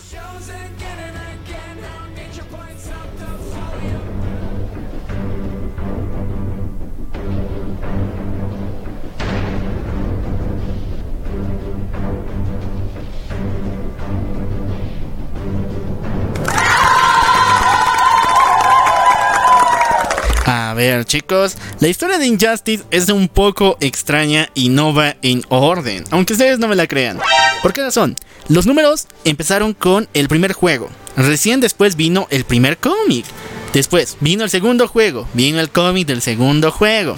Y después, al final, recién, este año justamente, se ha estrenado el volumen 0, que es una precuela de todo lo que serían los cómics de Injustice. Así que ahí vamos a iniciar. Oh, sí, chicos, eh, no vamos a ir en orden cronológico de cómo salieron en la vida real, sino en orden cronológico de la historia, para que no se confundan. Y eh, ahora sí, empecemos, empecemos, empecemos. Muy bien, hace un chingo de tiempo nuestra querida Hawkgirl y Hawkman, nuestros grandes héroes, los hombres halcones, estaban en la Segunda Guerra Mundial, pero en Egipto, buscando un artefacto increíble. Algo decían que este artefacto fue creado por los dioses del caos. Chicos, ¿quién es el dios del orden? Doctor Fate, nuestro querido Nabu. Y él tiene enemigos muy poderosos al nivel de él mismo. Y esos son los dioses del caos. Recuerden que Doctor Fate tiene un, eh, un artefacto, un casco, que cada vez que lo pone toma los poderes de Nabu y de los dioses del orden. Pero, pero, ¿qué hacen los dioses del caos? Le copian la idea y dejan un casco, el cual que cualquiera que se lo ponga adopta los poderes de los señores del caos. O sea, tienen el casco de Magneto. Eh, más o menos. O sea, tenemos el de Doctor Fate, que es bueno, te da voluntad, te da fuerza, te da magia. Y el pinche casco de los señores del caos, que te da maldad, locura y poder ilimitado. ¡Wow! Pero ahora, ¿qué va a pasar eso con relación a la historia? Ah, bueno, ahorita te cuento. Porque la historia nos cuenta de que Hawker te probó este casco y se volvió completamente loca. Tanto al punto de que casi mata a su esposo Hawkman. Fue brutal la batalla y los poderes que tenían eran alucinantes: telepatía, control de dimensiones, teletransportación. Por suerte, Hawkman pudo quitarle a su querida Hawkgirl este casco y volverlo a encerrar, pero le pidió ayuda a los héroes de aquel tiempo, la Sociedad de Justicia de América, para encerrarlo en un lugar muy muy profundo para que nadie lo encuentre. Por si acaso, que en esta sociedad también estaba Wonder Woman. Hay un chiste en la, en la Snyder Cut que dicen que Wonder Woman tiene 50.000 años. Eh, sí, sí, chicos, es más o menos por ahí. No, ahí dice que tiene 5000 años. 5000 años. Pero sí. Eh, sí, es verdad, chicos. confirmo, confirmo. Confirmo, confirmo. Pero ya, eh, hay, hay, que aclarar algo. Uno, en la Sociedad de Justicia de América, ahí ya se había, ya, ya había una, ¿cómo se decir? La base, la primera Justice League. Y bueno, la Justice League antigua, la predecesora, la ancianita. Esto lo hemos explicado ya en Doomsday Clock y también un poquito en Dead Metal. Entonces, eh, si es que no han escuchado estas historias, les damos, les, sugerimos que vayan a darse una vuelta, pero para ponerles en contexto fácil, esta era la primera eh, asociación de héroes que ha habido dentro de la historia. Antes de que apareciera Superman antes de que apareciera Superman y ya con Wonder Woman y con algunos otros héroes de la época. Y que estos eran la base que después ha cimentado para que se genere en una segunda versión la Justice League. Ahora, la Sociedad de Justicia de América es uno de los grupos de héroes más geniales, pero más desbalanceados a niveles de poder. ¿Por qué razón? Tienes a Sandman, un cuatecito normal corriente, se muere si, lo, si los disparas, que solamente lanza arena mágica de su pistola. Pero después tienes al espectro, la mismísima encarnación de la ira de Dios, uno de los tres ángeles primigenios creadores del multiverso. O sea, ¿qué pedo con la Sociedad de Justicia de América? Mira, si, quieres buscar una sociedad perfecta, donde no haya desigualdad, Aquí tienes la Sociedad de Justicia de América. Puede ser un pelotudo que lance arenita o puede ser el que controle el universo. Y puedes estar al mismo nivel y decirle, hola compa, para mí que esto es un buen ejemplo de lo que tendría que ser una sociedad equitativa y que no haya discriminación como tanto frieguen. Bueno, voy a presentarles algunos porque esto tiene mucho que ver con Injustice y con el, el año cero de esa historia. Empezamos con nuestro querido Wildcat, que es el maestro de las dos primeras Black Canaries. Es un experto en artes marciales y era precursor, precursor de los vigilantes bien rudos como Batman. Tenemos a Doctor Fate, o sea, ya le dijimos, el maestro del orden, dios de la magia, el espectro. El espectro, Dios santo, es uno de los seres más poderosos, creador del multiverso. También tenemos a Alan Scott, el primer linterna verde, que no es parte del Green Lantern Corps, por si acaso. No es parte del Green Lantern Corps, pero es aún así linterna verde. O sea, a ver, a ver, a ver, ¿por qué? A ver, esta historia es complicada, pero se lo voy a resumir más o menos así. Los poderes del Green Lantern vienen de una de un Green Lantern muerto de hace un chingo de años. Y de un anillo. De un anillo, pero encerrados en el planeta Tierra. Este desgraciado llegó al planeta en forma de meteorito, se apoderó de la, de la sociedad china, los gobernó por 4.000 años, creyéndose a sí mismo un genio, y unió todo su poder de anillo con la magia, haciendo que prácticamente su anillo ya no tenga que recurrir a la batería central de los guardianes de Oa, sino más bien a la magia de la Tierra. Así que sí tiene conexión con las linternas verdes, pero, no. Pero, este cuate hackeó el sistema. Hackeó el sistema. Hackeó el sistema, dijo, ok, me, la chinga tu puta batería celestial. Yo voy a hacer mi propia batería con los humanos y su magia. Y este cuate se murió, le quitaron la linterna, le quitaron el anillo y justamente iba en un tren cuando Alan Scott, nuestro primer linterna verde, estaba y perdió a uno de sus seres más queridos.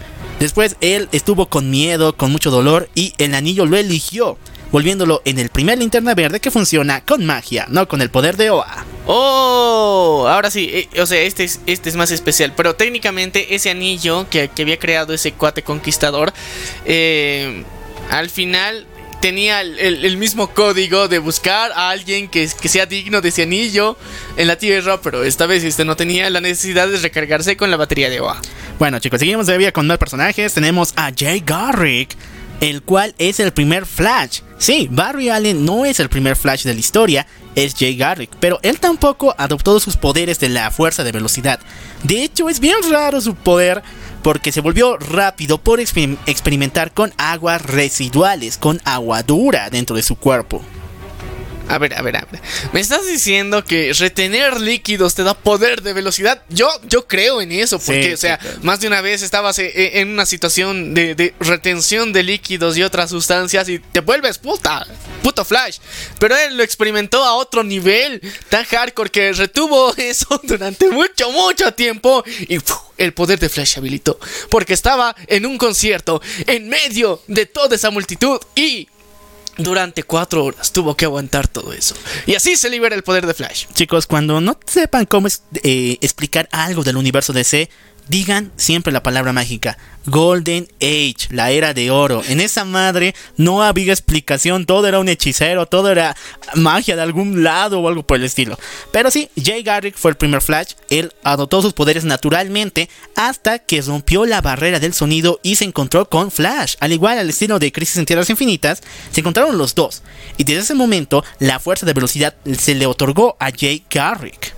Y a partir desde ahí ya, ya, ya. Ya, no, ya no retiene líquidos, ahora sí ya tiene el poder de la velocidad, como Sí, el sea, Barry. ahor- ahorita era una mezcla de Usain Bolt y al mismo tiempo un retentor de líquidos para darle más hype a su poder. Entonces, imagínate, si Usain Bolt tuviera retención de líquidos durante mucho tiempo sería más veloz. O sea, e- ese sería un hack para él, digamos. Antes de una carrera y quieres romper un nuevo récord, retén líquidos, carnal. Lo vas a lograr en menos tiempo. Bueno, otro personaje muy importante es Doctor Midnight. ¿Por qué? ¿Alguna vez se preguntaron quién rayos opera a los superhéroes? O sea, cuando a Superman le da cositas, no sé, eh, infección urinaria o algo por el estilo, ¿a quién acude? No puede acudir a un médico normal, ¿no? Eh, no. Entonces, ¿a quién va? Ah. Al Doctor Midnight. Este desgraciado entrenó toda su vida, viajó por todo el multiverso para ayudar eh, de forma médica a todos los superhéroes del universo DC. Tiene información de todos los universos para que le permiten ayudar y saber su fisionomía, sus funciones básicas y prácticamente ayudar a salvarlos de cualquier enfermedad e incluso cualquier catástrofe que se acerque a ellos. Y de hecho, este tiene a sus sucesores. O sea, hay como un clan entero de Doctor Midnight que van a ayudar a los héroes por siempre. Y Batman le tiene que meter el cash. Oh, o sea, vale la pena, ¿no? O sea, eh, ti- ti- tiene sentido porque muchas veces eh, te pones a pensar y viendo, recordándonos un poquito de, de Man of Steel. Igual lo, lo tratan de, de- de- revivir y puta, todos sus, sus- instrumentos médicos se van a la shit por culpa de eso. Entonces, sí, pues necesitas un Midnight para que eh, ayude a muchos de estos porque no tienen habilidades normales. Entonces, o sea, vos a Flash no le vas a revivir con electrochoques, ¿no ve? O sea, y, o Aquaman, porque se, se va a morir, se va a tostar el pobre cuate. Entonces, cada uno tiene sus particularidades y tiene más sentido así. Y eso explica mucho de lo que pasa en el futuro. Así que ya saben chicos, si tienes superpoderes en el universo DC, tienes seguro médico. El Batman te lo financia. Sí, gracias, Batsy. Batsy cumple. ya, ¿qué tiene que ver con todo esto? Y con Hawkman y Hoggar y el casco de los señores del caos. Bueno, Hawkman le pide a Alan Scott, el primer linterna verde, que le ayude a encerrar el casco de los señores del caos. A Alan Scott se le ocurre un lugar donde nadie, nadie en la Tierra busque. Y este es la fosa de las Marianas. Si ustedes saben chicos, es el lugar más profundo en el océano y en el planeta Tierra. Ahí no existe el sol. O sea, sí existe, pero no se ve. No llegan los rayos del sol, los, ce- Sí. los peces tienen que crear su propio calor y su propia iluminación para subsistir. y ahí están uno de los peces, bueno, muchos de los peces más feos del mundo. Pero que dependiendo de, de lo raro que seas, tal vez los veas kawaii. Bueno, Alan Scott los ayudó y encerraron el casco. Oh, gracias, buen trabajo. Pasó mucho tiempo después, Superman vino, Batman llegó, la Liga de la Justicia se formó y un día de esto se les ocurre, es aniversario de la Sociedad de Justicia de América. ¿Qué tal si les hacemos un compartimiento así como el Día del Padre? eh? Les traemos mariachis y decimos, es un buen tipo, mi viejo. Ya, ya, ok. Ya, pero el Batman saben de que no es de palabras simples. Y cuando se encuentra con la su antigua versión, como dije, Wildcat, el precursor de los vigilantes bien darks, bien oscuros, le dice, ¿qué tal unos putazos para ver cómo van? Generación antigua contra generación actual. El Batman contra el Wildcat. Oh, oh. Yo creo que esos putazos se van a ver ricolinos. Dale, dale, dale. Todo el mundo, a fuerza de que, o sea, el Batman es más joven, tiene más experiencia, tiene un pinche baticinturón con dinamita en alguna parte, se lo va a tirar al Wildcat. Pero el Wildcat, los dos pelearon en serio por si acaso, el Batman no respetó las canas. El Wildcat, de un buen putazo, lo deja en el suelo. Viejo, la experiencia. Recuerda, el diablo sabe más por viejo que por diablo. Ah, pero no fue el único que lo vio, porque alguien estaba espiando esta situación. Y este es ni más ni menos que el Joker. Oh, el bromas. El bromas, chicos, ha vuelto aquí. Y se pregunta, O sea, este vejete hizo que el Batman se sienta feliz, hizo que el Batman luche con él, que se siente emocionado y de alguna forma el Bat le tiene respeto. Yo quiero un poco de eso. Yo quiero que el Batman me vea, que diga, oh papacito Joker. Sí, ya lo sé. Dame Eh, más fuerte, papu, ya. Es bien joto, pero así es el cómic, así que no me digan. No sé, ya. Y sus fetiches del Joker también. Recordemos, es, es bien pinche masoquista. El Joker busca en un asilo mental a uno de los eh, miembros de la Sociedad de Justicia de América que estaba loco en Arkham. Oh, ¿y quién era él? Era Jimmy Thunder. ¿Recuerdas que en Doomsday Clock, de Sí. nuevo ese cómic, Jimmy Thunder era eh, un chico que tenía un genio en una lámpara? Ah, sí. Lo tenía y de paso él era el que buscaba la lámpara de Alan Scott para el Doctor Manhattan. El mismo Jimmy Thunder, no sé qué tiene de ese actualmente con él, pero cada vez que lo menciona en sus cómics ya es malo. Del héroe que era antes y ahora ya es malo. Y no se sabe bien por qué. Nada se sabe. El Joker lo encuentra y le tortura para que le diga dónde se encuentra un poder para vencer a la Sociedad de Justicia de América. Porque quiere matar a todos los vejetes para que el Batsy por fin lo respete y lo quiera. Ah, mala idea. Lo quiera matar. No, no, no lo quiera, pero ya. Bueno, para él la- lo quiera matar es prácticamente una declaración, una cena romántica. Ya, ya, ya. Pero eh, esos planes vergas. Jimmy Thunder le cuenta al Joker la verdad, dónde se encuentra el casco de los señores del caos. Así que el Joker llama a su buen amigo Black Manta y van por el casco a la fosa de las Marianas. Una vez que los obtienen, el Joker adopta todo el poder que eso conlleva. El Joker se vuelve en el nuevo señor del caos y con un outfit muy pero muy genial y un casco divino, empieza a usar sus poderes telepáticos para que Alan Scott mate a Sandman. Sí, les hablaba de ese tipo que te tiraba arenita mágica. Pues digamos que Alan Scott con sus poderes increíbles de crear cosas de la nada con su anillo verde, lo mató y después se suicidó él mismo. O sea, me estás diciendo. Espera, me- Ya, a ver, aquí, aquí se crea una paradoja muy importante porque Alan Scott ya no tiene su anillo. No, sigue teniendo su anillo. O sea, sí, bueno, sigue teniendo su anillo, pero con ese lo mata. Ahora necesita buscar nuevo portador del anillo. Ese es un hueco argumental. Es un hueco argumental. Primer hueco argumental. ¿Dónde está ya, ya. Pero ahora sí, ya. Dos cuates de, de la Sociedad de Justicia de América se han matado. Bueno, Alan Scott estaba, vuelve después porque, bueno, no muere en sí. Su anillo eh, queda en estado parapléjico por un corto tiempo, pero después regresa. Ahí entonces no hay hueco No hay argumental. Bien pensado ya. El Joker se vuelve loco y Harley Quinn se da de cuenta de que esto no está yendo por buen camino y obviamente que no le está tirando bola y decide irse con su querida amiga Poison Ivy. Sí chicos, prepárense porque aquí empiezan los tijerazos. Ma- ma- marrano. Le cuenta a Poison Ivy una de las realidades más tristes que hemos visto en el mundo de Injustice, que esa es, Harley Quinn tuvo un hijo del Joker, una hija llamada Lily, la cual vive en casa de su hermana y de que ella hace todo lo posible para que el Joker nunca se entere. Eh, es mala idea ocultarle algo al Joker así. eh. Bueno, Harley Quinn lo hizo muy bien, pero de todas formas le pide a Poison Ivy que también la defienda. Si es que el Joker le pasa algo a ella y el Joker lograra enterarse de esto, Poison Ivy también podría eh, defender a su hija. Entonces, entre toda la familia, no sé por qué, se van a unas vacaciones bien geniales en Las Vegas, Ya. con la niña más incluida. O sea, qué malos padres. Pero de todas formas, aquí es donde por fin vemos algo muy muy genial. Harley Quinn se casa con Poison Ivy. Ya. O sea, qué, qué, qué bonito, qué escena más romántica. El amor siempre triunfa. El amor, ahora sí, homosexual. Pero no, no el amor no solamente termina aquí. ¿Por qué razón, muchachos? Les conté de Doctor Midnight, ¿no? Aquel capaz de saber todas las dolencias de los superhéroes. Oh, sí. Bueno, él también es ginecólogo, él también sabe de estas cosas de los embarazos. ¿Y quién creen que está embarazada en esta historia? Lois siente cosas raras en su estomaguito, pataditas kryptonianas, ojos láser en su vientre. Entonces se pregunta, Doctor Midnight, ¿qué me está pasando? Lois, felicidades. Estás embarazada de un bebé de Superman. ¡Oh! ¡Wow! ¡Pero qué putas! Eh, eso es normal. Eh, bueno, no se sabía hasta ese entonces. Doctor Midnight incluso se sorprende porque no sabía si los kryptonianos y los humanos podían reproducirse. Así que, chicas, sí, si hay un kryptoniano en su zona, vayan a saludarla. aunque sea. ya, ya, la cuestión es que Lois Lane está por tener la bendición del tío Super. Sí, chicos, pero la matanza del Joker, ¿dónde queda en este asunto? El Joker utiliza sus poderes mentales para apoderarse de Jay Garrick y con la fuerza de velocidad este desgraciado va a ir a enfrentarse contra Wildcat, aquel que le dio un putazo al Batsy y el cual el Batsy respeta. Ahora el Joker lo quiere hacer a Nikos con los poderes de Jay Garrick y la fuerza de velocidad.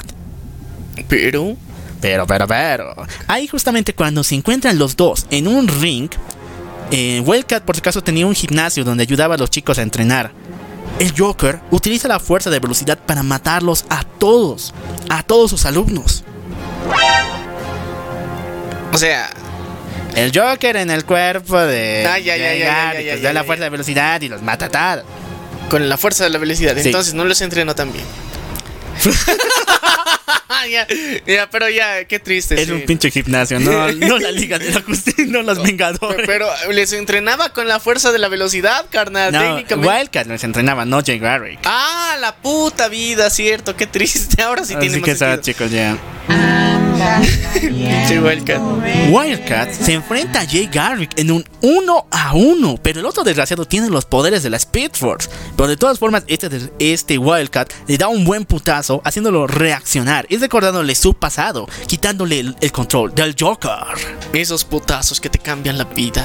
Ah, Ok, el Joker se le ocurre un plan mucho más horrible. Entra a la mente de la primera Black Canary, la cual es la mamá de la segunda.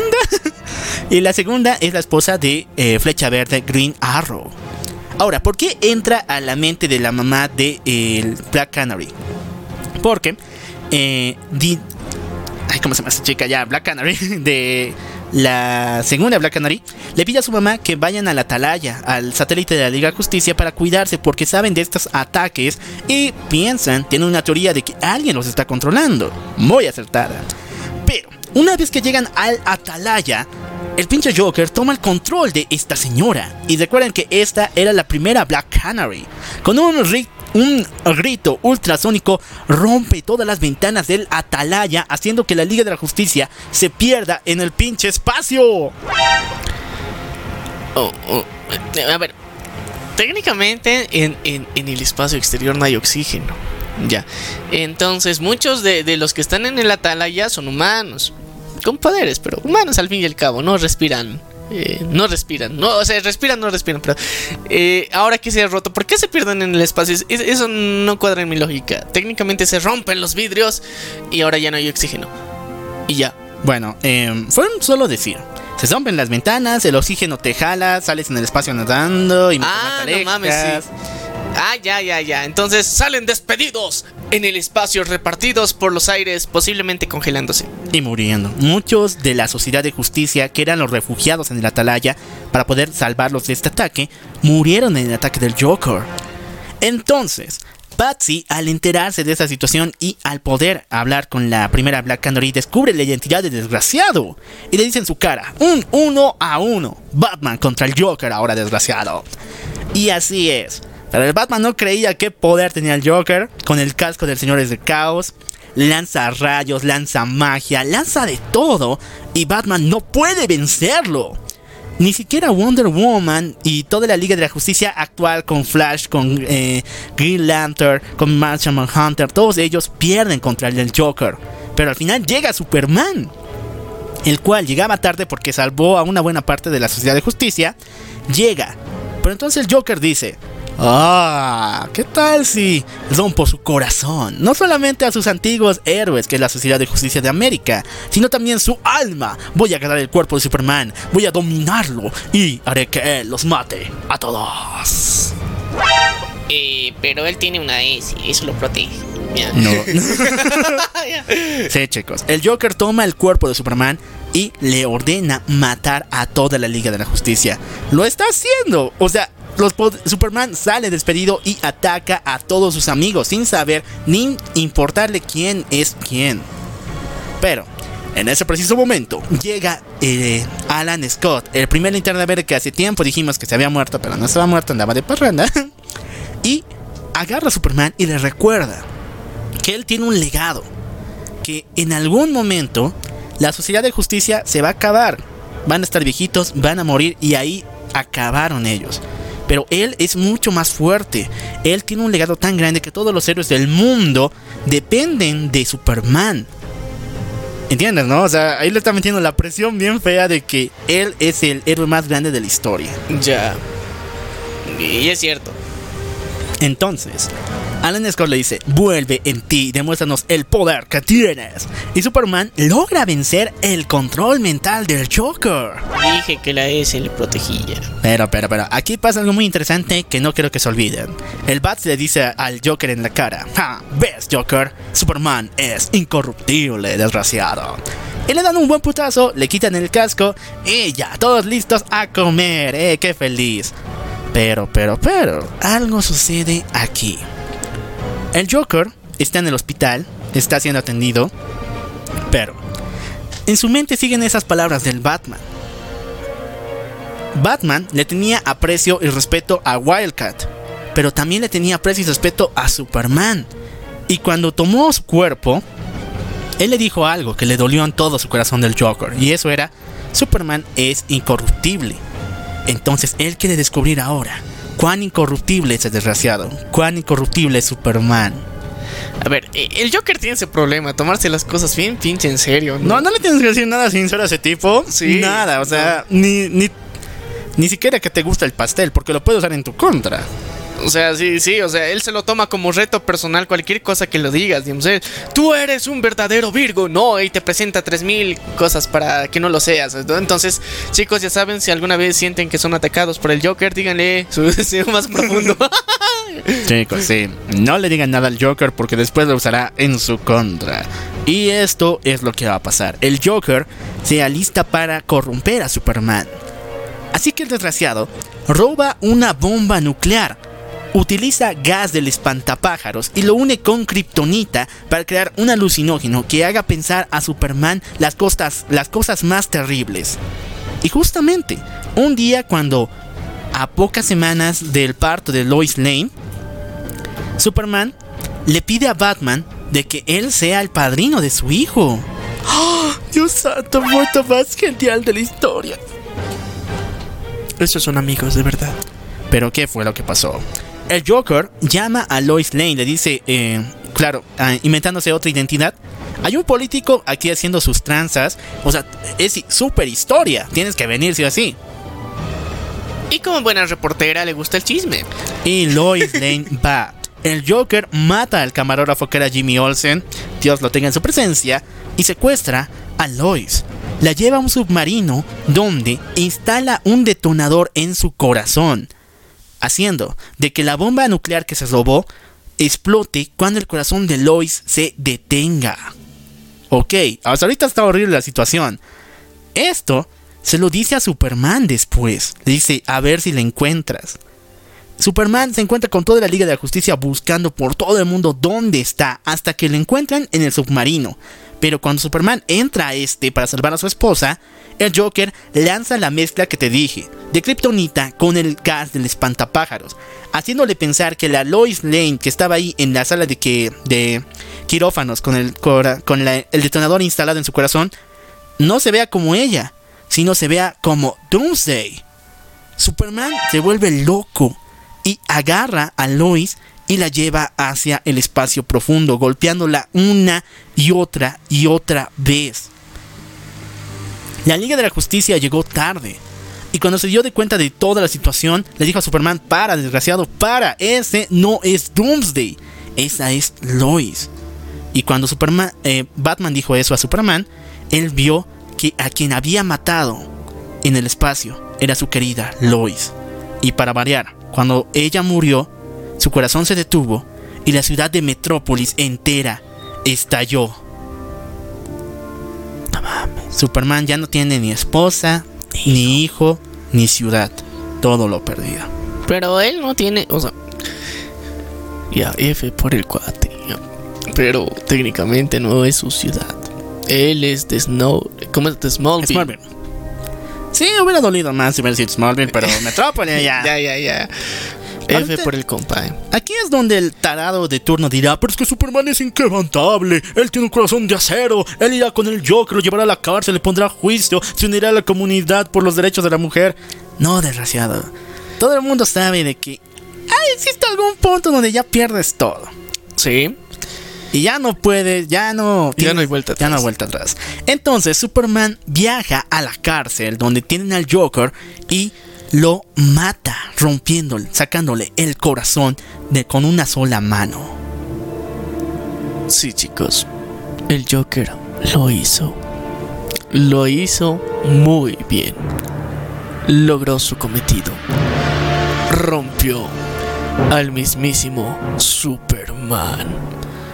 Hasta aquí todo el mundo se la sabe. Hasta aquí era más o menos a dónde va el juego, ¿no? Sí. Pero la siguiente es una epopeya, una de las historias más tristes del universo DC. En serio, preparen los pañuelos. Los pañuelos, porque este día van a llorar. Los Estados Unidos se harta de esa situación. ¿Por qué? Superman, una vez que ha perdido a Metrópolis, ha perdido a su esposa, decide tomar la paz en sus manos. Decide viajar a países condenados a dictaduras, pobres y muy muy daña- dañados para hacer justicia, llevar a los culpables de corrupción hacia la cárcel misma, sin tomar responsabilidades políticas y tomando la justicia en sus manos. Obviamente que Gringolandia no se quedaría con los brazos cruzados, ¿no? Después, o sea, si vienen los países pobres, después viene por nosotros.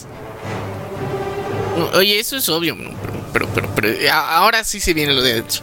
Entonces, el, el ejército de Gringolandia ordena al Suicide Squad ir a intervenir, secuestrar a los padres de Superman, que estaban vivos, Marta y Jonathan Kent, secuestrarlos y negociar una tregua con Superman, decirles, oye cuate, ya te estás pasando de lanza, si te calmas un poquito y no nos tocas, te devolvemos a tus papis, ¿qué crees?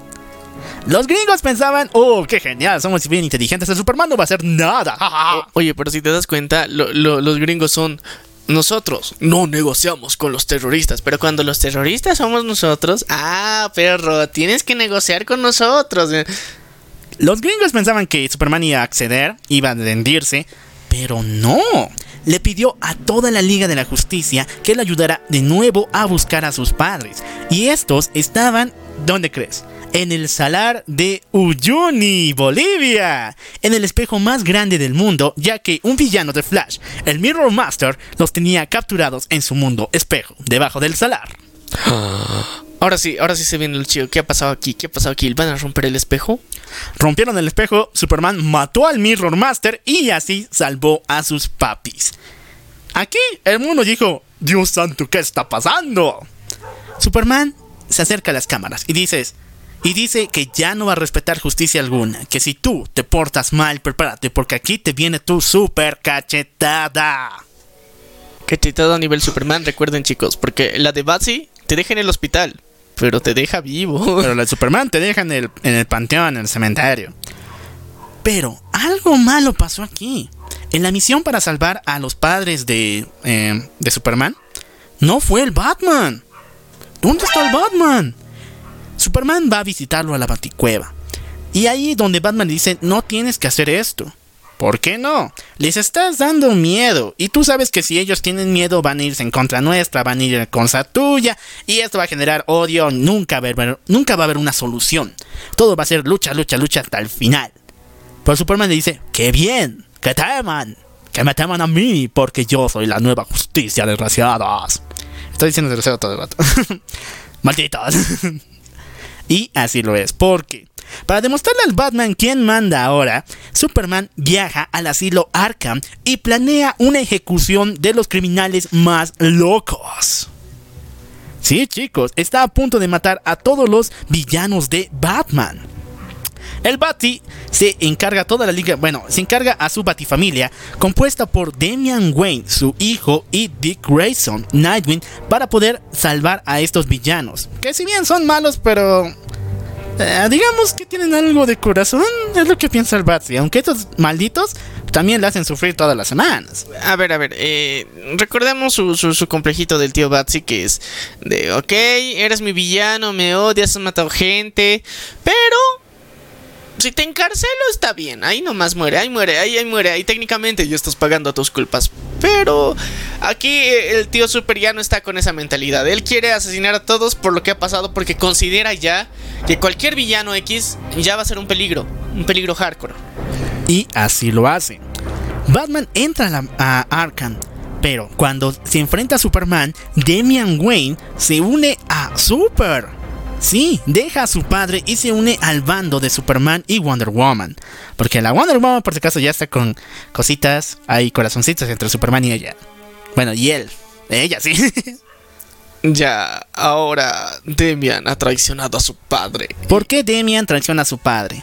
Es porque ya está harto de ver cómo los villanos siempre se salen con la suya. Él tenía amigos en Metrópolis, tenía compañeros allá y héroes que han muerto por culpa de la explosión del Joker y él cree que Batman no hizo nada para remediar esta situación.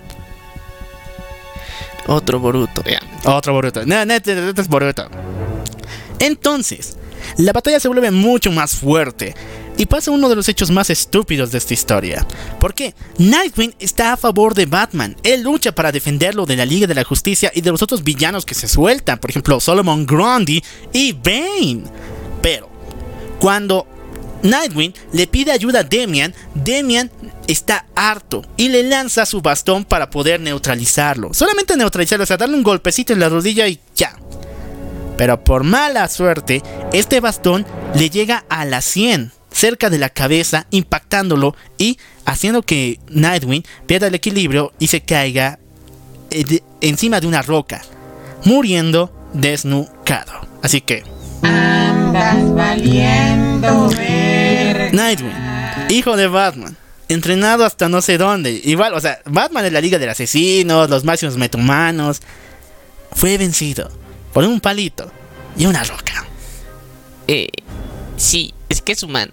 Ya, o sea, mira, a, di- a- a diferencia de, de- de Batman, que técnicamente ha probado todos los poderes del universo y no se, no se sabe ya qué putas tiene su ADN, Nightwing no. O sea, él es compita artes marciales bien hardcore, pero.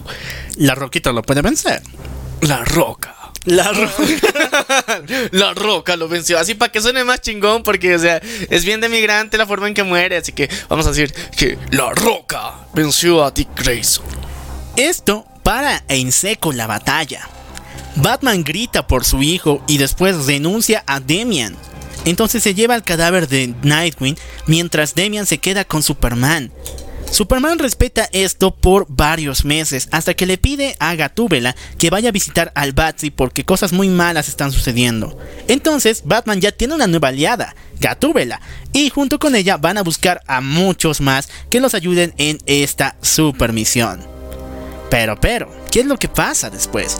En el bando de Superman se encuentra la mayoría de la Liga de la Justicia. Hablamos de Wonder Woman, Hal Jordan, Green Lantern, Barry Allen, eh, Flash y Cyborg. O sea, prácticamente esto es la Liga de la Justicia contra Batman. A su puta madre ya. Pero recuerden algo. Batsy siempre tiene un plan. Un flan. y bueno, algo pasa en Metrópolis. ¿Por qué? Hay señales de vida. Alguien está vivo ahí en una en un búnker nuclear. Entonces Superman va allá y descubre que ese ese alguien es Lex Luthor. Ahora, en el mundo de Injustice no sé por qué, pero Lex Luthor no es malo, es el mejor amigo de Superman en su niñez y en su adolescencia e incluso lo ayudó para vencer varias veces al mal. Oh, oh, a ver, a ver, a ver, a ver, a ver, a ver. Uno aquí sigue siendo calvo.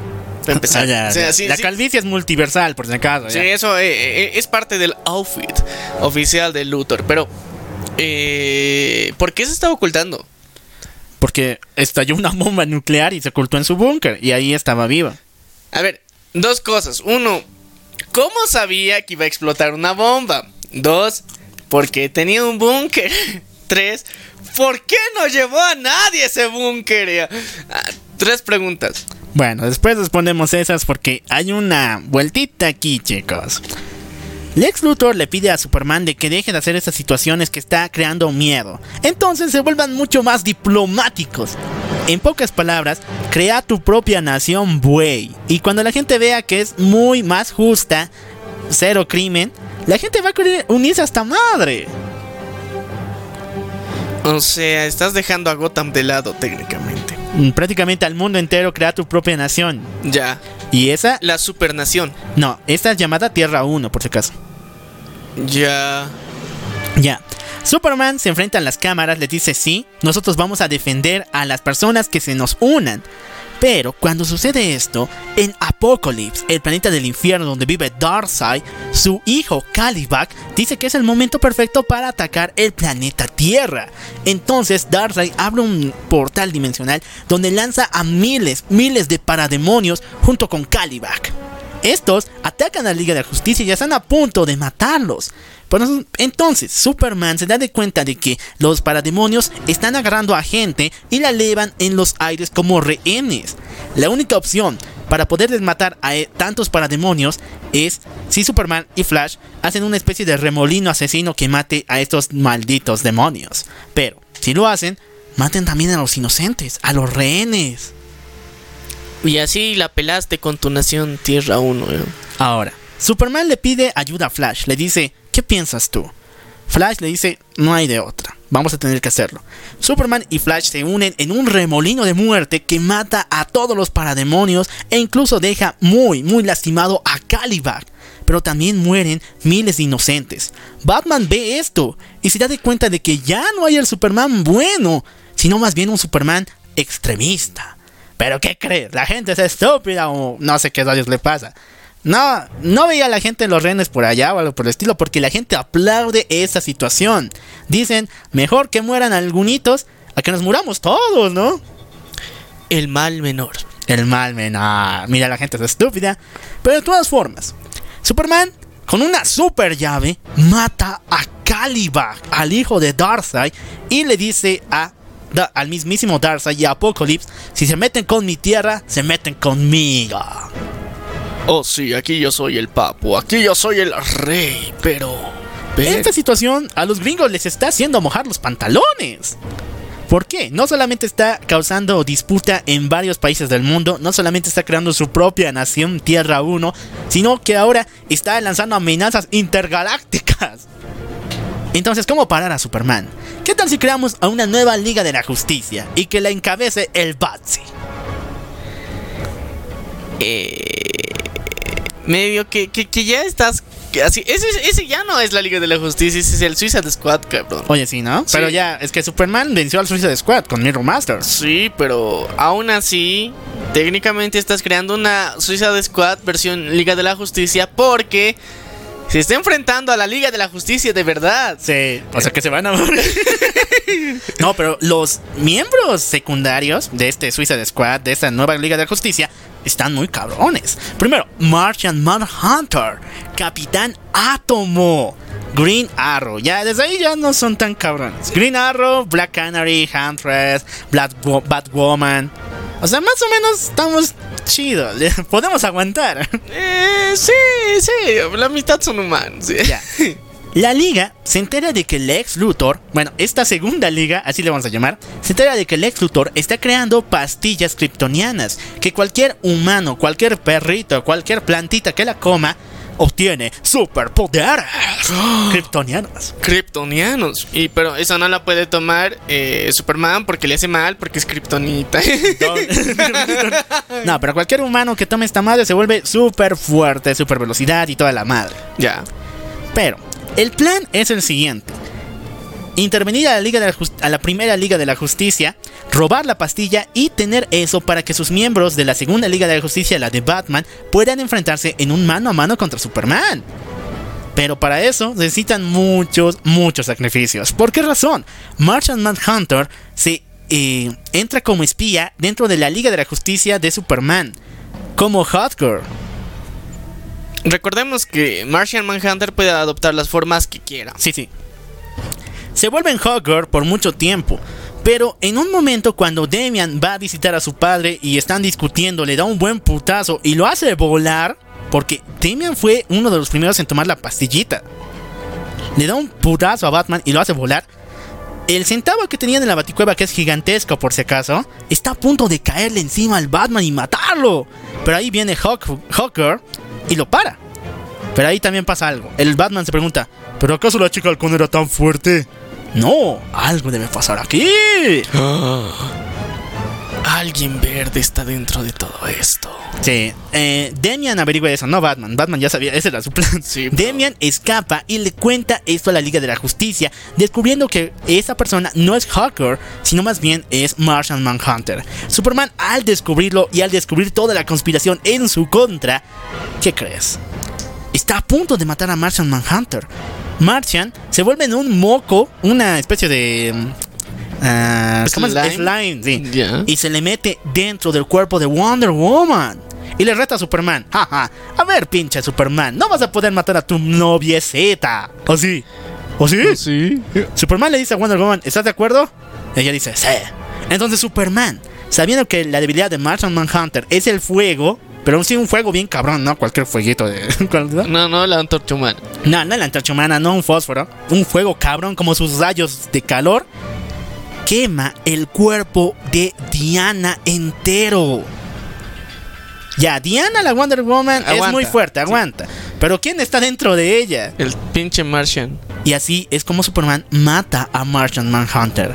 La muerte de Martian hace que todo el grupo se aliste para empezar el plan de una vez por todas. Capitán Átomo se lanza y se enfrenta a Superman. Ustedes saben que el Capitán Átomo es el- prácticamente el Doctor Manhattan del universo DC. De lo- del DC normal, ¿no? Del universo. Ya, ya, ya. Eh, pero no tan, no tan fumado. No tan volado, pero ya. Es fuerte, muy fuerte. Pero saben que su debilidad es bien estúpida, que si rompes un poquito su, su piel impenetrable, que por si acaso es como una especie de cascarón, que de, Pero, si, pero a ver, mira, si, si tu piel es impenetrable. Si lo rompes un poquito, Pero ¿cómo se rompe, Estalla. pues, pendejo? O sea, no le llames piel impenetrable. ya, O sea, es que no cualquiera puede romperlo, pues. Ya, pero, pero más allá de eso, o sea, piel impenetrable igual a no se puede romper. Never in the life. Cab- Pero si lo logras. Pero si lo logras, ya pelaste, cabrón. O sea, no tiene chiste. O sea, llámale la piel ultra fuerte. Ya, nada más. Ya, la piel ultra fuerte. Superman con mucho, mucho dolor, porque serio le duele harto, porque las putazos son bien fuertes, logra romper la piel de nuestro querido Capitán Átomo, sentenciándolo a explotar junto con él. Superman está muy mal herido. No solamente tuvo que soportar putazos, sino ahora una explosión nuclear, que ese es el poder que tiene dentro del Capitán Átomo.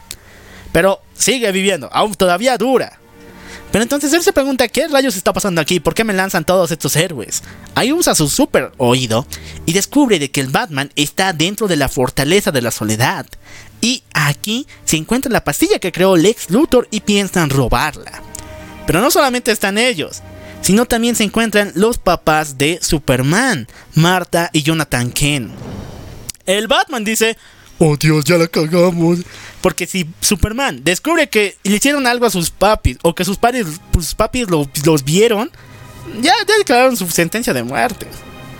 Ya. Pero, eh, Batman les pide, a ver, le a ver. ruega a los viejitos que no les digan nada a Superman mientras ellos se retiran. Pero Green Arrow no quiere hacerlo. Dice que esto no se va a volver a repetir. Entonces toma la pastilla. Pero al, bueno, no tomar de consumir, sino la toma en sus manos. ya. Ahora, cuando Green Arrow logra tomar la pastilla, llevársela, ahí aparece Superman.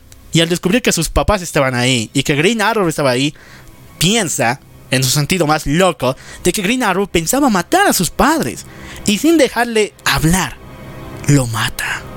Pero, pero lo mata de la forma Más cabrona posible. A putazos kryptonianos. No, con un zape así, Ah. estilo Doña Florinda, pero del hardcore. O sea, eh, Doña Florinda kryptoniana. ¡Pum! Zape y te, te vas así.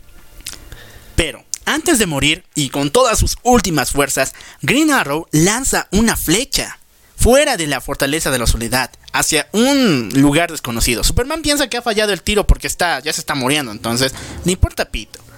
Pero esta flecha tenía dentro la pastilla del ex Luthor y justamente la lanzó hacia la nada para que Batman y Black Canary la encontraran. Con esto Black Canary se entera de que ya, su querido Oliver, su esposo, se murió. Y el asesino es Superman. A su po, a su po.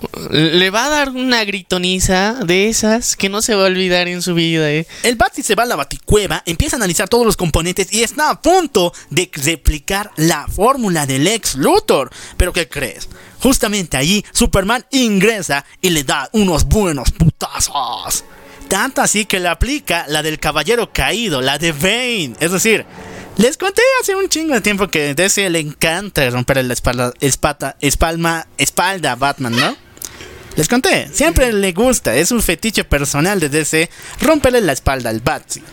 Y lo vuelve a hacer, esta vez. Una vez, la de Bane. Una vez más, le aplica la de Bane, pero esta vez Superman al tío Batsy. Y DC cuando hace esto dice... Espera. ¡Oh, me vengo! No sé, o sea, ¿qué, qué fetiche tienen? Pinche Batman, no sé cuántas ru- rupturas de espalda ha soportado en su vida. Pero, o sea, es, es como un símbolo. Siempre que lo rompen la espalda, Batman queda parapléjico. Pero regresa, ah, perro, esa es la de siempre. Todo está perdido. Superman está a punto de destruir la máquina que va a replicar la fórmula. Pero cuando se da de cuenta de que la máquina ya terminó el proceso y quiere destruirla, la réplica ya no está. Alguien la tomó. Y ahí ve que quien la tomó es Alfred. Alfred ahora tiene poderes kryptonianos y Superman está cansado. Entonces Alfred, el de un solo sopapo, un solo golpe, deja a Superman casi moribundo en el suelo. No te metas con Alfred, papu. Ah, lo que dice es genial, o sea, ya no voy a dejar que le hagas daño a mi familia. Y después Alfred se lleva a, su, a nuestro querido Batsy a un portal mágico que se abre justamente allí. Ahora, dejan a Superman allí. Yo hubiera dicho que lo maten al desgraciado, pero esta historia tenía que, que generar- tenía que continuar, ¿no? No, y aparte, o sea, sabes, la ética de Batman es no matar. O sea, te puedes dejar parapléjico, pero no te ha matado, carnal. Ahora, el portal mágico era de Satana, la cual abrió este portal para llevarlos a la torre de Doctor Fate. Una, una, una especie de guarida mágica. Donde va Superman no pueda eh, descubrirla porque recuerden que Superman tiene una especie de debilidad ante la magia. Primero ante Kryptonita. Después ante la magia, los soles rojos. O sea, hay un chingo de formas de cómo matarlo. Solamente que no muchos lo saben. Solo Batsy. Se ve. Entonces, se van a una torre mágica, la de Doctor Fate, para estar a salvo. ¿Qué pasa hasta mientras? Black Canary va a su eh, Arrow cueva. Porque Black eh, Green Arrow sí tenía una Arrow cueva, por si acaso. Eh, eh, este cuate ya sabes, sí, siempre. Ah, Batman tiene una cueva. Ah, yo también tengo una cueva. Ah, Yo también. Es como Kiko, en serio, es como Kiko, chicos. Sí, ah, yo también tengo y una más. No, no me alcanza la plata. Ni modo, pero tengo una cueva. Black Canary al llegar a la Arrow cueva se da de cuenta de que Harley Quinn está allí. ¿Qué Dios hace Harley Quinn todo este tiempo? Ella le dice que de todos los héroes que, con que se ha encontrado, Green Arrow era el único que le trataba bien. Y sí, era el único que veía en ella de que no estaba tan loca como se decía, solamente que ha sido muy lastimada y que algún día esperaba que se reformule, de que sea una mujer empoderada, de que sea una mujer de bien. O sea, le veía futuro. le veía futuro. Un buen futuro. Entonces, Black Canary nos revela una situación. Ella también está embarazada de Oliver. ¿What? No mames. La flechita. Así que ya lo saben, Harley Quinn tuvo a la hija del Joker y ahora le toca a Black Canary tener al hijito de nuestro querido Green Arrow. Entre ellas se cuidan porque ya saben cómo va la situación, ¿no? Pasa mucho, mucho tiempo después. Y llega un visitante al planeta Tierra, el cual es ni más ni menos que siniestro. A ver, este cuate que siempre anda imputado porque su cara siempre está roja ya. sí, ¿no? sí. A ver, si no conocen al siniestro, es el enemigo principal de Green Lantern. Y lo vimos en la mala película de Linterna Verde con Ryan Reynolds. Sí, no, me duele mucho decirlo, pero ahí estaba Pero, siniestro. pero, pero, Siniestro se veía como en los cómics, eso te- hay que decirlo. Y bueno, Siniestro le dice a Superman, oye, ya, aguántate un cacho, pero yo te tengo un- unas tranzas así. Ahorita están viniendo los guardianes de Oa. los Green Lantern y te quieren parar por todo el caos, la muerte que has hecho aquí. Y además porque no pueden tolerar que un kryptoniano sea el nuevo rey de la humanidad. Entonces, yo me uno a ti. Solamente te pido que sigas llenando de terror el universo, ya que yo me alimento de él. Mi anillo amarillo se alimenta del miedo. Oye, sí, más para mí. pero, pero es, es arriesgado, carnal, porque imagínate, si, si Superman acepta y dice, ok, voy a someter y voy a alimentarme de toda esta madre, entonces mm, haría que Siniestro se vuelva más fuerte y que no pueda contra el tío Super. Bueno, eso sí pasaría, pero ahorita Siniestro quiere más que todo un aliado. Quiere enfrentarse con algo contra los guardianes porque, o sea, una cosa es Superman, otra cosa es el Siniestro y otra cosa son los guardianes de Oa. Y, y es que los guardianes no es uno, son varios, así que tiene más sentido. Superman acepta la alianza, unirse contra el siniestro, bueno, con el siniestro Corps, que es la empresa de los linternas amarillos. Estos desgraciados, estos malditos del siniestro Corps, matan a Kyle Reiner, el cuarto linterna verde. Lo lanzan al pinche sol. Y después le declaran la guerra a los linternas verdes. Pero ¿qué pasa en el planeta Tierra, chicos? Superman ordena que el ejército de Superman que ya había tomado las pastillitas ya son súper fuertes, ya son súper amiguitos de Superman, entren a Gótica y que la tomen por la fuerza, ya que de todos los países de Estados Unidos se han unido a su nación, a Tierra 1, pero solo una ciudad se ha rehusado en la historia. ¿Y cuál creen? Es la de los mendigos degenerados de Gótica. los mendigos degenerados. Pero sí, a ver chicos, eh, en el universo DC, la ciudad más perversa, enferma, loca y donde de verdad, o sea, no sabes por qué putas los villanos son más hardcore porque saca a los villanos de Gótica a otro lugar y los hacen mierda solitos. Pero extrañamente todos se juntan en Gótica y los tienen ahí acuartelados como una cárcel viviente, pero al mismo tiempo son felices. Pero ahí es el lugar de la resistencia contra el país de Tierra 1.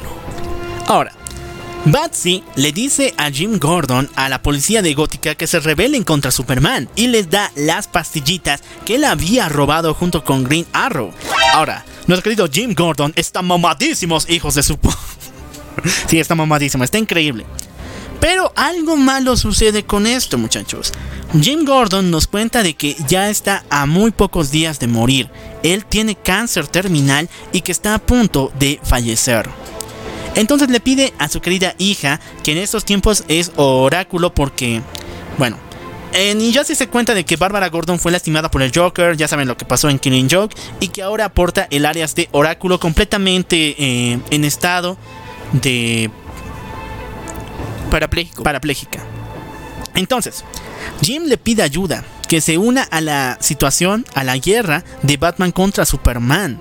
Tienen un plan muy vergas, el cual es atacar el Atalaya, para así robar toda la información posible y revelársela al público en general, para que así las personas puedan eh, alejarse de Tierra 1 y alejarse de Superman considerando lo que es un desgraciado. Me parece coherente, pero... Pero... Algo pasa. Sí. ¿Por qué? Necesitan algo que haga que la liga no esté en el atalaya, ¿no? Entonces, piden que todos los linternas verdes se unan para destruir, la, bueno, al vencer a Superman. Y junto con Guy Gardner empieza toda una guerra de los linternas verdes contra el ejército de Superman y los linternas amarillos. Hal Jordan estaba a favor de Superman, pero los guardianes lo obligaron a que volviera a Oa y que representara sus honores correspondientes. Dijera, en esta guerra tú vas a tomar nuestra posición, no te vas a unir a Superman. Pero el Hal no quiere, así que lo arrestan. Pero ¿quién crees que está a favor de Superman también? John Stewart, nuestro linterna verde negrito. Porque... Ese morenazo sabe. En serio. Porque el negro sabe. El negro sabe. El negro sabe por qué. John Stewart saca a Hal Jordan de la prisión de los linternas verdes y los dos se unen al ejército de Superman. Sí, chicos, hay una guerra civil en los linternas verdes y aún así van a ir a enfrentarse contra Superman y su régimen. Ya valió. Ahora, los linternas no van Bueno, van todos los linternas y de paso van con su planeta gigante viviente. Sí, DC también tiene uno de esos. No es Ego solamente el, el único, ni tampoco el primero. El primero era Mogo, el planeta linterna verde viviente. ¿Qué putas? Este planeta lanza rayos láser que destruyen otros planetas. No mames, es, que me imagino las misiones, o sea, mira chicos, en, en Green Corps técnicamente todos los, los afiliados, los que tienen el anillito, tienen que cumplir misiones tienen que vigilar un sector. Eso significa que el planeta viviente que tiene que regentar y cuidar a otros planetas y también debe haber otros planetas vivientes. Chipi chipi. Entonces esta madre se está volviendo más pesada y más hardcore. Todos los linternas verdes llegan a la Tierra, están venciendo, haciendo añicos a Superman y a su ejército, a la Liga de la Justicia. Por ejemplo, eh, por si acaso Wonder Woman sigue en estado de coma. No se sabe por qué, pero sigue en estado de coma después de que Superman la quemó, ¿recuerdas, no? Mm, Sí, porque, o sea, no, no te recuperas fácil. A ver, que te la- lancen rayos láser. Ya has matado al germen interno, ok, ya has, ma- has matado a eh, ese bicho, pero eh, más allá de eso, tu cuerpo, o sea, has sobrevivido más de 5000 años. Pero nunca te has, te has dado ese masaje bronceador tan hardcore. Ah, pero te digo que algo raro pasa en el sueño de Wonder Woman porque despide algunos polvitos mágicos. Después te cuento, después te cuento. Pero sí, la Liga de la Justicia ha perdido contra el Green Lantern Corps. Los Siniestro Corps han perdido contra el Green Lantern Corps. Y Superman está a punto de, de ser vencido. Justamente cuando está a punto de perder, Superman es atacado por Black Canary, la cual le da uno de esos aullidos explosivos y le rompe los tímpanos. Y de paso no va sola, porque el Batsy le dio una pistola con una bala de kriptonita. Esos planes vergas. ¿Sabes por qué? Porque le da una bala al pelotudo. Bueno, en el mundo de Injustice no existe tanta kriptonita como en el mundo real. no existe mucho, no existe. Ya, ya, ya, pero aún así, una bala. No que- mames, o sea, a menos que seas Deadshot, te creo, te acepto que le des una bala, pero es Black Canary, carnal. El balazo funciona, muchachos. Black Canary le da justamente cerca del corazón y Superman se encuentra desangrándose en el suelo. La noticia es dada en todo el mundo. Superman ha perdido, la gente empieza a celebrar. Pero, mientras tanto en el atalaya, Jim Gordon, junto con Hunters y eh, Batwoman, se enfrentan con Cyborg y logran quitar toda la información. Pero, pero, pero, cuando van allá, se encuentran con Lex Luthor. Jim le dice, oye, tú trabajas para Superman, eres su mejor cuate. Shh, oye, cállate. Yo, Lex Luthor, soy el infiltrado en toda esta operación. Sí, yo trabajo como agente doble. ¡Ya lo sé! Hace tiempo que quería decirlo. Yo soy agente doble, yo trabajo para el Batsy y odio todo lo que ha hecho Superman. Aunque sea su mejor cuate, me tengo que admitir que está pasando de A la ver, a ver, a ver, a ver, no me jodas. Si era gente doble, este cuate desde el principio podía haber dado la píldora a ambos bandos. Chepe. Bueno, no lo hizo porque. Bueno, porque va a sospechar. Sí, va a sospechar. Porque tienen que robarme. A ver, háganse a los cracks. Pero a ver.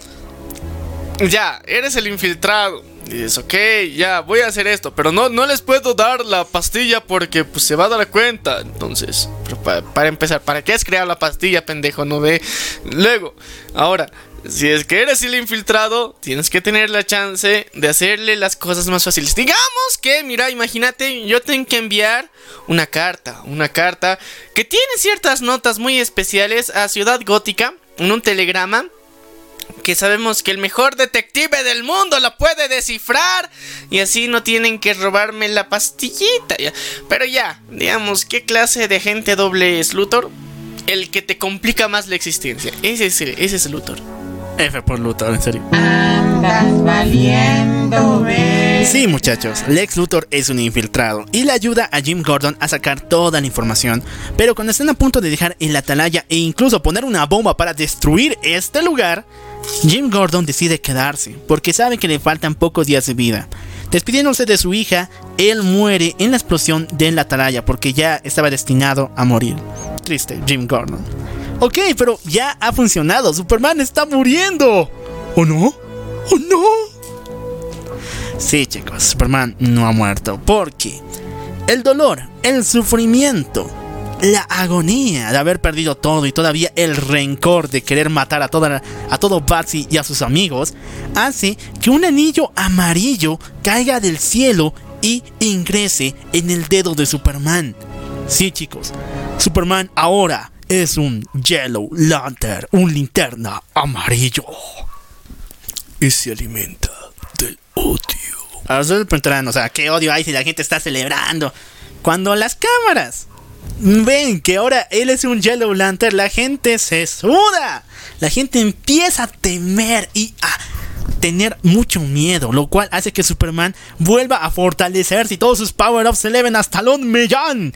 Tanto así, tanto así, que mata al guardián Gante, a uno de ellos, y al planeta viviente Mogo, atravesándolo a la mitad.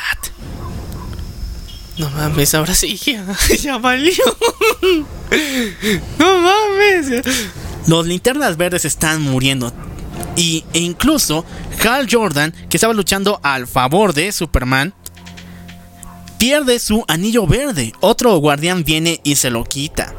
Pero entonces, Siniestro le dice, oye, ahora que trabajamos por el mismo banda, ¿no quieres, o sea, tomar el outfit de la empresa, de la compañía? Es el color amarillo por si acaso. Tiene que ser corporativo, ¿no? Claro que sí, o sea, somos eh, Yellow Corp. Aquí hacemos todas las cosas bien amarillas y ya sabes, o sea, mira, a tu jefe de la tierra, eh, ya también ya le hemos puesto el outfit. Todos estamos usando, men, es obligatorio. Aquí tienes que utilizarlo, ya apúrate, ponte este puto anillo. Y... Y Hal Jordan se pone el anillo y se vuelve en un Yellow Lantern. Y entre el siniestro y Hal, Hal Jordan matan a todos los guardianes de OA. OA, ¿qué vamos a hacer? Dios santo, no. Esta guerra es tan épica y tan triste porque Superman, junto con, con Siniestro y Hal Jordan, matan a todos los Green Lanterns y sus cuerpos quedan desplegados por todo el planeta Tierra, causando horribles terremotos y maremotos. Porque los cuerpos de los Green Lanterns no son pues chiquitos, algunos son gigantescos y al caer al planeta Tierra, pues caen como pinches meteoritos. Pero recuerden algo, algo muy importante aquí. Cuando un Green Lantern muere, ¿qué pasa? Su, Su anillo, anillo queda suelto y después tienen que encontrar a alguien digno. ¿Y quiénes supuestamente son los únicos dignos aquí? Pues alguien de una ciudad del caos llamada Gótica. Eso hubiera sido genial. Que, que Batman se vuelva en un Green Lantern. Pero digamos que los anillos eh, no. Decidieron, deci- decidieron buscar por otro lado. Y se fueron solamente. Ahora, ¿qué fue lo que pasó? Pasaron meses. Y uno de estos desgraciados, un Green Lantern muerto, cae encima de una casa en em, Liverpool, Inglate- Inglaterra. Pero no en cualquier casa. Era la casa del hechicero más grande del universo DC. De El Bastardo de Liverpool. John Constantine. Ahora sí se esta mierda. Chicos, las- el segu- esta segunda parte era la guerra de los linternas verdes. Ahora es la guerra de la magia. Ay, qué chido. Oh, Me encanta sí. ese. Es el mejor arco de Injustice. Ahora sí se fue en el chido. Constantine está harto de Superman. ¿Por qué? Cuando esta linterna verde cayó en su casa, mató a la esposa, a la esposa, bueno, ex esposa de John Constantine, la cual era una morenaza in- increíble, y casi mata a su hija. Por supuesto que John estaba divorciado, así que era, bueno, su hija todavía, ¿no? Su hija. Superman, eh, Constantine quiere venganza. Así que viaja al mismísimo infierno de Trigon. Sí, Trigon, ese maldito demonio papá de Raven. Y le cuenta, oye Trigon, eh, te cuento que tu hija está trabajando para Superman. Sí, se volvió loca y todo eso. Pero, si en algún momento te quiere liberar de acá, te vas a tener que ver con el jefe. O sea, con Superman. Así que yo te recomiendo, así, entre cuates, entre papás también, de que le pongas un par a tu hija. Que ya no se una con este desgraciado.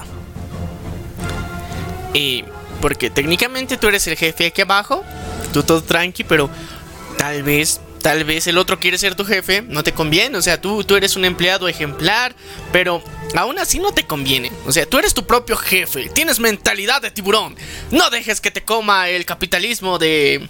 De Superman. Trigon le cuenta a Constantine de que hay una recompensa por su alma, ya que al morir Constantine sufrirá toda una eternidad en el pinche infierno.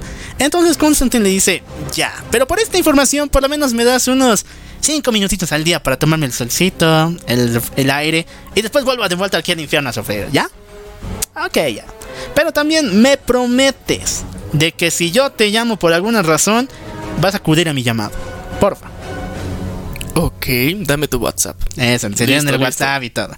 Constantine ya la está armando en grande. Porque va donde Satana y Doctor Fate. Se une al equipo del Batsy. Y después él, junto con más criaturas mágicas, por ejemplo, Doctor Chimp, el Detective Chimp, Etrigan y muchos más, se unen para decidir qué hacer contra Superman. Porque si no lo sabían y a todo el mundo se lo olvida, Superman es un chingo de vulnerable contra la magia. Pero ahora que es linterna amarillo, no tanto, ¿no? O, o sea, ahorita ya su debilidad no es tan debilidad, ya. Pero, le da mucho. le da todavía, o sea, sus traumas de la niñez. Así que el Batsy está feliz. Oh, tenemos magia de nuestro lado, qué magia. cabrón. Oh, sí. Pero alguien toca la puerta. Ay, no mames. Alguien toca, ¿será? No, no, no. Debe ser alguien bueno, ¿no? Alguien que nos venga a ayudar. No. Pero cuando abre la puerta es ni más ni menos que Espectro. ¿Se acuerdan, no? Este cuate de la Sociedad de Justicia en América que les dije que era un mendigo dios, uno de los seres más poderosos del multiverso. Él está a favor de Superman. El ser mágico más poderoso por encima de todos está del lado de Superman y mata a la mayoría de los seres mágicos en la casa de John Constantine. Puta. El plan que se hizo el Batman se fue a la shit en unos cuantos minutos. No mames, pero ¿por qué está de su lado? Ahora te cuento, porque, chicos, las ya Fujoshis de por ahí, pónganse, alisten sus orejitas porque eso les va a costar. El espectro quiere algo con Superman. Algo raro, muy, muy gay. Mentira, ¿no? Pero es que cada volumen de esta madre le dice, tú eres mi Superman, tú eres mío. Y Superman dice, ah, sí, cuate, sí, yo también te aprecio, espectro. pero, pero me acuerdo que no eras tan, tan raro. O sea, Espectro, el gay de closet, que tiene a su, a su juzgando a Superman. Algo raro está pasando. Pero Ah, John, John Constantine sabe que algo raro está pasando. Ah, ayer de. Ah, tú eres Joto, yo lo sé. Entonces Superman, a Constantine se le ocurre un plan maquiavélico. Le dice a Superman que Raven ha sido capturada y que tiene que ir a Ciudad Gótica para salvarla. Superman va lo más rápido posible porque Raven, o sea, en este cómic Raven y Superman se llevaban muy bien, eran como padre e hija, bien bonito. Vaya a salvarla. Pero cuando se encuentra con el cuerpo de Raven, no es este, sino más bien es uno de los seres mágicos más cabrones del universo DC. Rock, Rockman, el hombre trapo. ¿Qué? Sé que suena mal y mala selección de palabras, pero es Rackman, el hombre trapo. ¿Por qué razón? Rackman es uno de las criaturas de la cultura judía que decían que estaba compuesto de trapos. Y cuando te atrapaba con ellos, trapos, no trapos travestes, sino trapos para secar cosas. Telas, telas. Ya, el Telasman, ya. Telas, man. Cuando te atrapaba con las telas, te quitaba el alma. Y no importaba cuán poderoso seas, no importa que eres kryptoniado, tu, eh, tu anillo amarillo, el hechizo de Ragman es de que te va a atrapar y te empiece a drenar el alma hasta morir. Es como un dementor, pero. Sí, Pero con trapos. con trapos. Con telas, con telas, con telas. Cuando Ragman está a punto de matar a Superman de una vez por todas en nombre de John Constantine, viene el espectro, rompe el techo y saca a Superman de allí, dándole de vuelta vida. Agarra a Ragman y entre sus dedos lo parte a la mitad como si fuera una papa. ¿Saben lo que hacen las papas, no? Quebrarse entre tus dientes. Ah, ay, ay, ¿qué, qué hacen los papas? Yo de, ah, ¿cuál de todos? Ya. John Constantine ve cómo se comieron a su amigo Ragman y está a punto de escapar. Pero entonces el espectro lo toma y lo agarra para que Superman se deleite con él matándolo. Pero antes de que empiece esta tortura contra Constantine, alguien aparece. Un ser mágico casi igual al espectro. Phantom Stranger. Ahora, Phantom Stranger es el vigilante. Él es el ser mágico enviado por Dios para ver cómo van las situaciones y es inmortal. Él les pide al espectro, oye, ya, ya que somos, o sea, de Dios, incul- Dios increíble a Dios increíble, somos cuates, vamos a echarle un cacho. Yo quiero saber por qué ayudas a Superman. Vamos a echarnos unos cafecitos, una tarde de chismazos y aprovechando que aquí, o sea, tu compa está recuperándose, no, pues ya sabes, unos, unos buenos drinks. Phantom Stranger lleva al espectro a la luna y juntos Oh. están hablando. Uta, no, que romantics, eh. No sé. Y ahí le dice, oye, ya, quítate lo, lo raro, dime por qué quieres tanto a Superman. Sí, sí. Entonces Phantom Stranger entra a la mente del espectro, pero se da de cuenta de que no No hay es boyerista. nada. Se da de cuenta de que no hay nadie dentro. Por si acaso, eh, el espectro no, es un ser que necesita un cuerpo físico para manifestarse en este plano. Y en estas historias era Jim Corrigan, él era el miembro de la Sociedad de Justicia en América. Pero cuando Phantom Stranger entra a su mente, no encuentra a Jim, no encuentra a nadie. Entonces se pone a pensar, ¿quién diablos eres tú? Él no es el espectro. A ver, a ver, a ver. Si no es el espectro, ¿por qué se ve como el espectro? Ah, porque tomó Y su tiene forma. los poderes del espectro. Porque tiene casi parecidos sus poderes. A ver. Después te cuento quién es, pero él no es el espectro, eso descubre Phantom Stranger. Entonces el falso espectro lo parte a la mitad con una espada mágica. Ahora, el falso espectro vuelve con Superman, pero aquí es ve que Superman está siendo atacado por dos grandes amigos de Constantine, los cuales lo salvan también. Hablamos de el demonio Etrigan, el cual no murió, andaba de parranda, y Deathman, el fantasma Gasparín, el fantasma amistoso. es Gasparín. Deadman. Ya saben, cuando Gasparín creció, se hace llamar Deadman.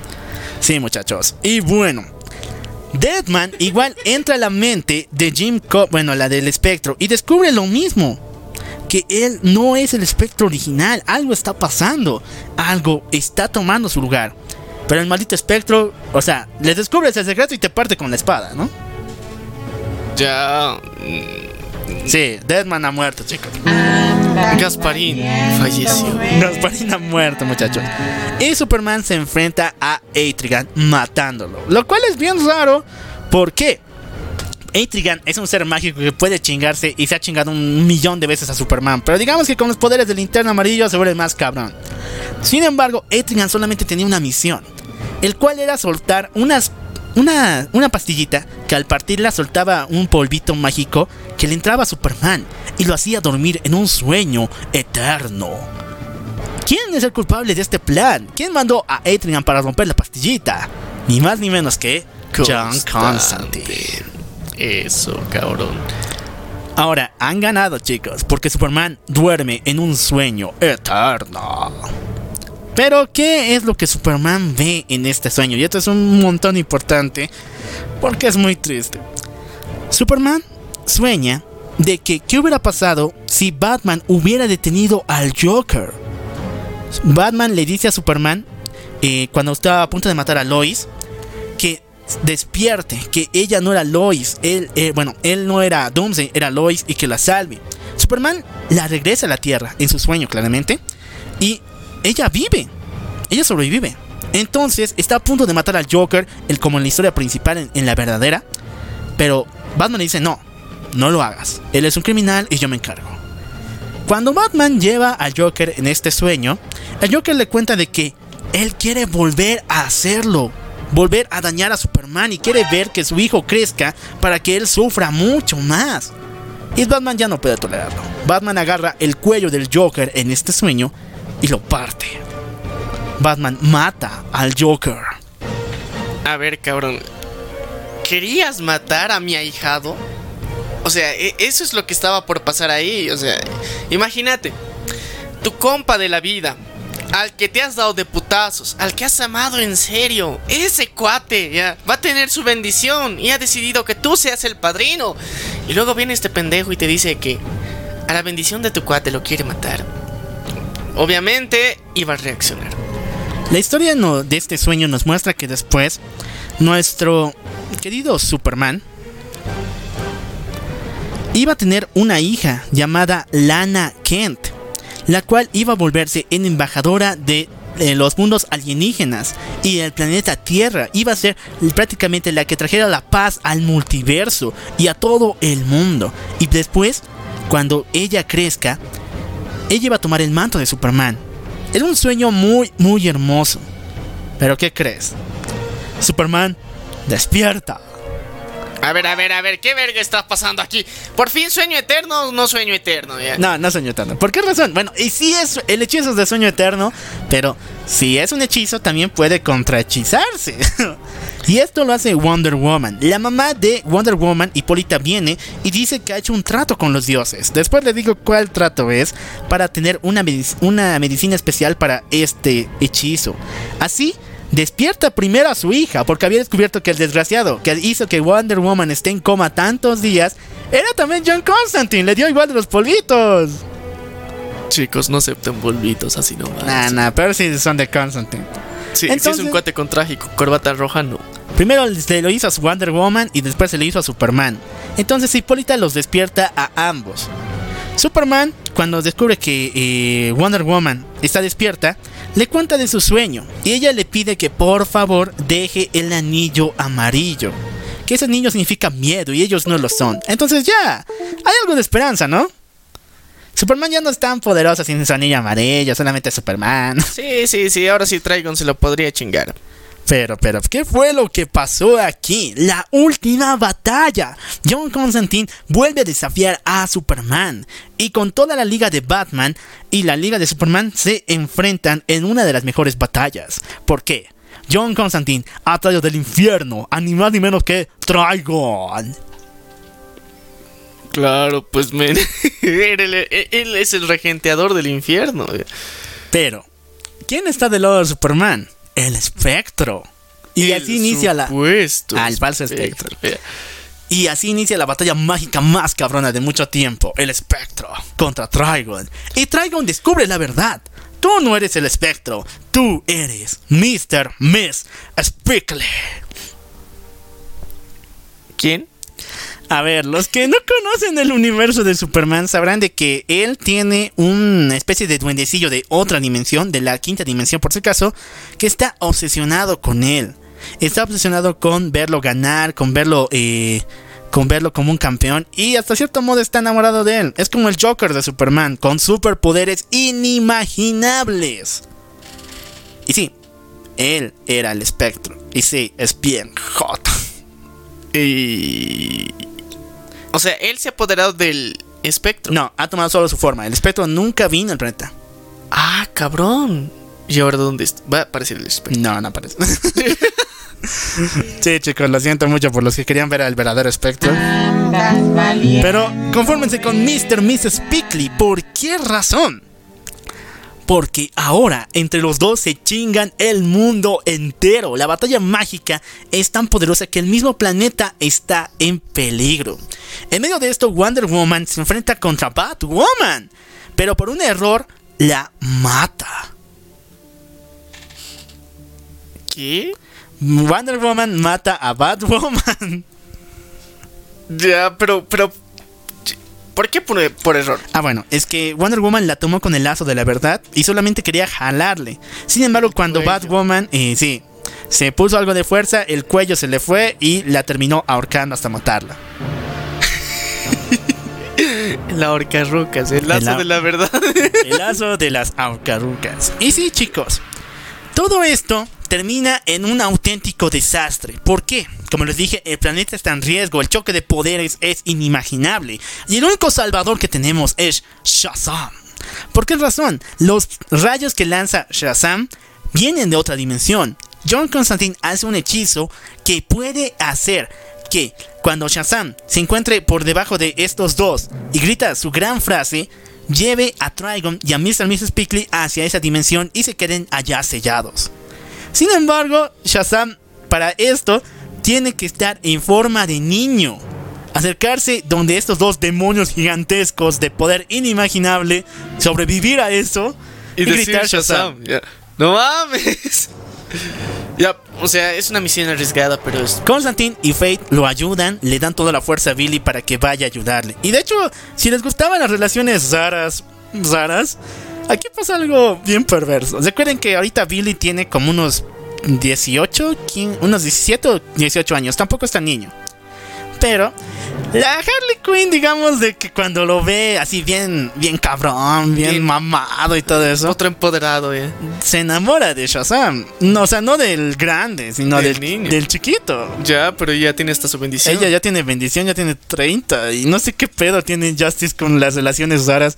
Mr. Mrs. Plicky por Superman, Harley Quinn por Shazam. Ya, Billy. Suertudo. Mire ya, ¿no? este, este es cuate atrae las mil. Qué bien, qué bien. Bien por ti, Billy. Y bueno, Billy sí, con la ayuda, ayuda de Constantine y Fate, logra atravesar todo este, este poder.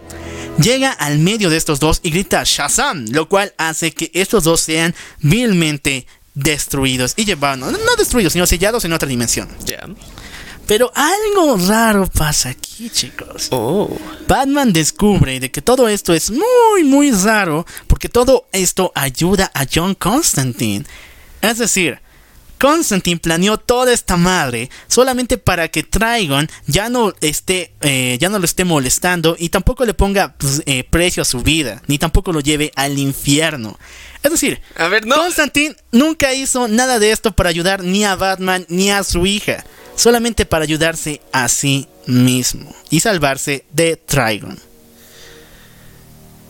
Honestamente no me molesta. Pero qué hijo de puta. Por lo menos, al final cuando Batman descubre todo le dice, o sea, le ruega. Ah, perro, ah, perro, ya te descubrí, cabrón, eh. Batman le ruega de que no se vaya porque John, John ya se estaba yendo junto con su hija y le dice, por favor, no te vayas, quédate, tú eres muy importante para, la, para este equipo.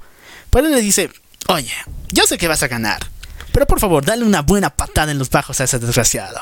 Y John se va y los seres mágicos eh, deciden ya no intervenir en esta guerra. Es que ellos en su mundo bien tranqui. Pues o sea, ahí no, no los puede tocar Superman. eh. Y además han sufrido un chingo, mira estos dos. Sí. Ya, ya, ya. Ahora, ¿qué va a pasar? Empieza el cuarto arco de esta madre. Les dije, ¿no? Que Bat, eh, Wonder Woman había matado a Batwoman. Pero ustedes saben que Batwoman le es un personaje abiertamente gay, es lesbiana y tiene una relación amorosa con René Montoya, la policía de Ciudad Gótica, que también estaba eh, ayudando al bando de Batman.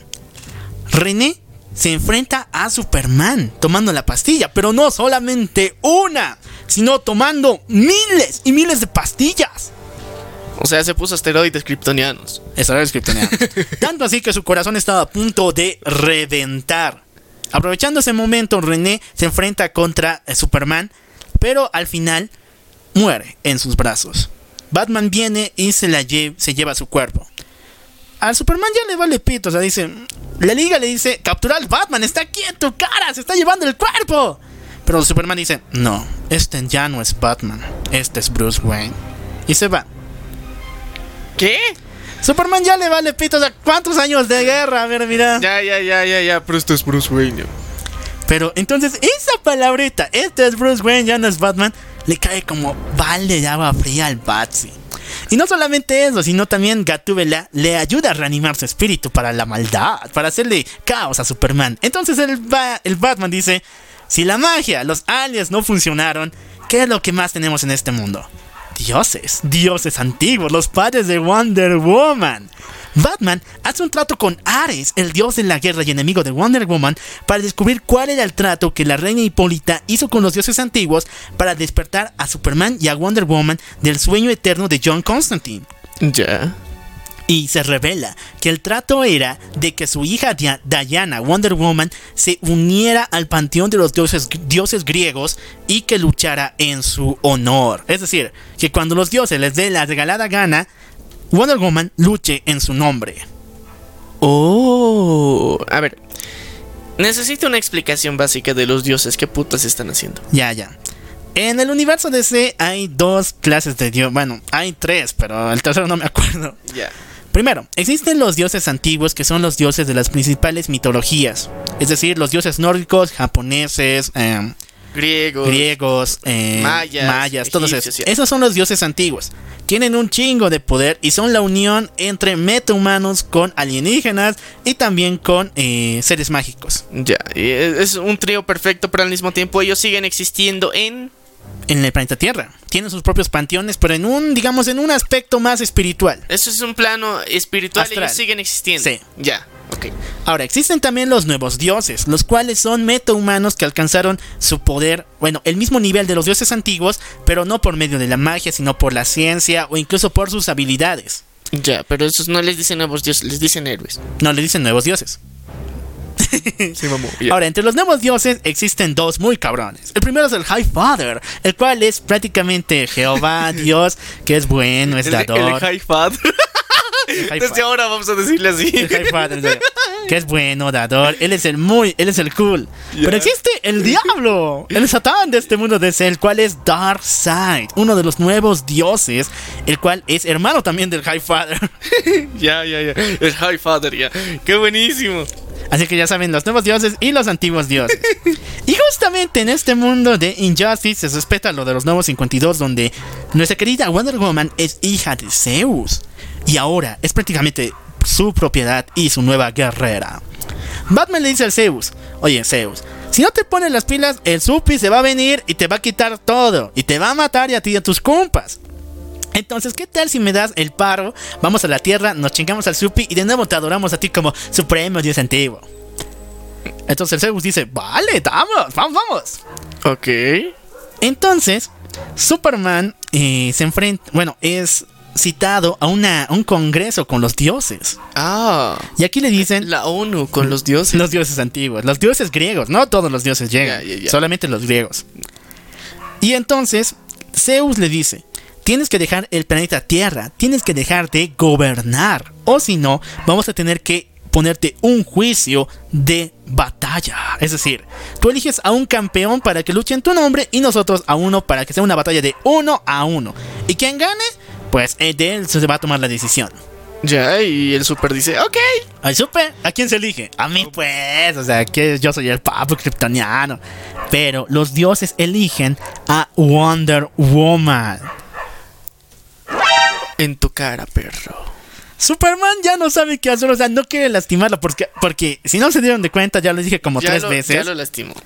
Tres veces ya lo dije. Wa- Superman y Wonder Woman ya están en una relación. Ambos ya están Se enamoraditos. están dando cariñito.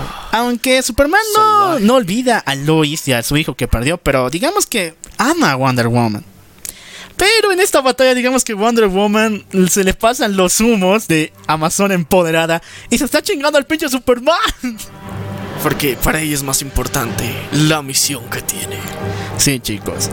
Entonces, la batalla es tan fuerte, tan increíble que la misma Liga de la Justicia tiene que intervenir. Y los dioses antiguos como Hermes, Eros, Apolo y Hércules también lo hacen. Incluso el mismo Atlas del planeta.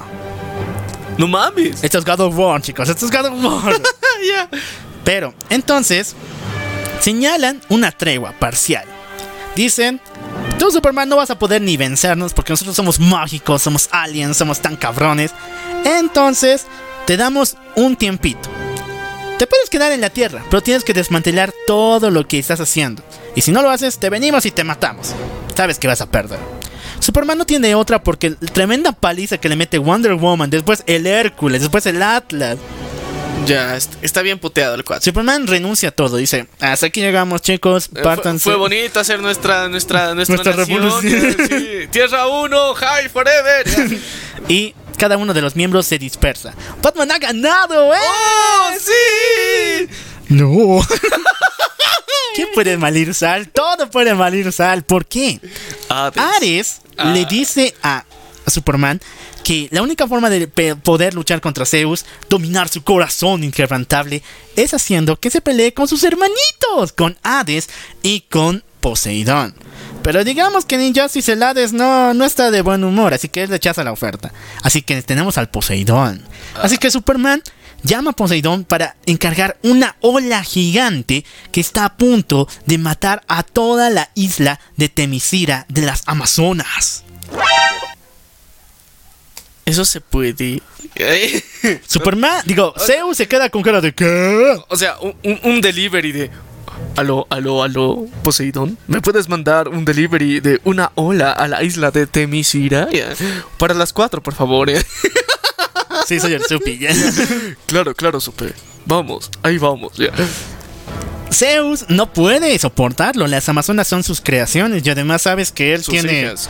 cositas con ellas, Dios Claro, o sea, santo. o sea, ya sabes, pues mira, una isla de mujeres, el dios creador. Oh, por Dios. El, chico que le gusta disfrazarse de vaca y todo eso, así que sí, él ama a las Amazonas, entonces no puede permitirlo. Pero no solamente eso, sino Wonder Woman, esa es su isla, esas son sus hermanas. Ya. Superman le pide que se calme. De paso que le debe la golpiza que le ha dado. Así que Superman le promete de que nadie va a salir dañado supuestamente. Supuestamente. ¿Por qué razón? ¿Por Porque qué? Batman llega en ese preciso momento y hace un trato con Aquaman. Ah, Sí, chicos. Poseidón, el rey de los mares, contra Aquaman, el rey de Atlantis, se enfrentan en una batalla épica, increíble. Esto hace que la ola que se acerca a Temisira se congele por medio de Mera, la cual la controla, y la batalla entre los dos es tan potente que incluso Aquaman mata a Poseidón, lo lleva hasta el fondo del mar, llama un tiburón y este se come al dios. Eso se puede. no sabía. Pero es que, a ver, mira, yo en lo personal siempre he pensado que Poseidón y Aquaman técnicamente eran familiares lejanitos. Pero no. No, aquí en Injustice no. ya, su tío pensaba que era, ya, pero ya.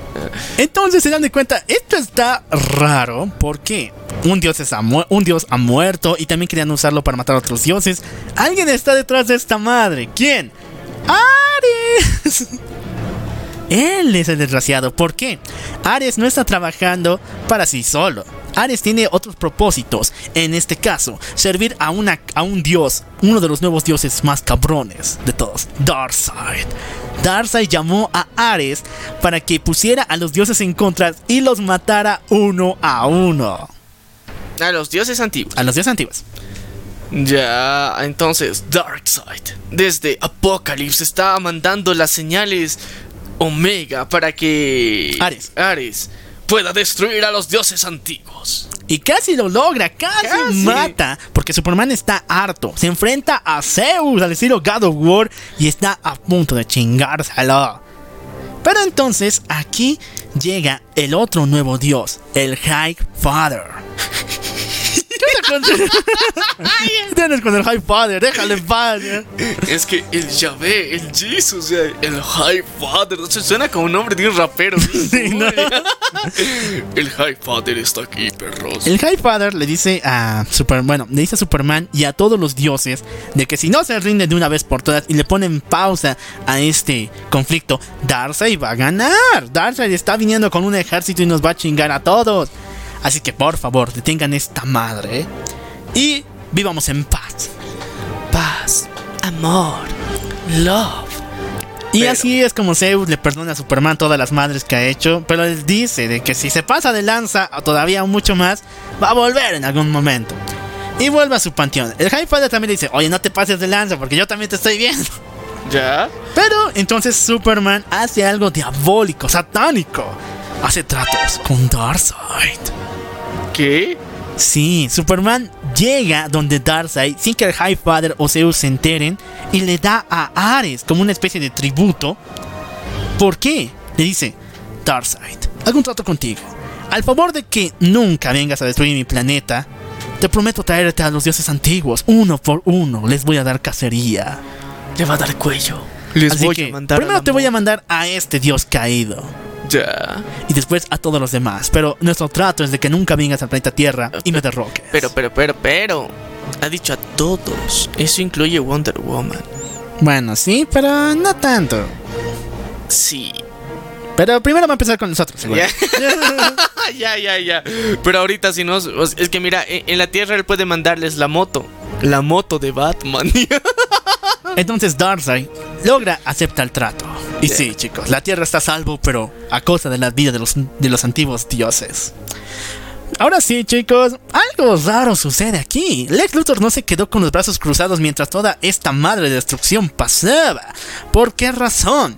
Lex Luthor ha creado un clon de Superman. Y no solamente eso, sino también un clon de Doomsday, al cual quiere soltar para que maten por fin al maldito. Luthor siempre un paso adelante, ¿no? Pero ¿qué fue lo que pasó? Alguien atacó la instalación de Luthor y hizo que el clon de Superman escapara. Estos eran ni más ni menos que el escuadrón Rogue, los cuales fueron contratados por Batman. Si no conocen a los Rogues, son los villanos de Flash. eh, ahí estaba Mirror Master, pero se murió por culpa de Superman. Ahí está Goldman. Eh, O sea, era como el Suicide Squad, pero de Flash. de Flash. sí. Ahí está Capitán Cole, Capitán Boomerang, eh, Heatwave, Gold, Goldfinger, no me acuerdo. Y así, muchos más. Ya. Ok, pero eso tienen una norma, no matar. Por eso Batman los llamó, para que ellos sean como una especie de villanos a su orden y de esta forma pueden cumplir las misiones, pero sin que se den de cuenta de que hizo el Batman. ¿Entiendes, no? O sea, es el Suicide Squad de Batman. De ya. Batman. Ya, el Suicide Squad de Batman. Ellos soltaron al clon de Superman.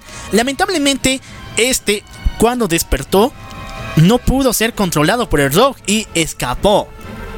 Se fue hasta Alemania incluso. De allí un viejito le dijo, oye, tú, te pareces a Superman.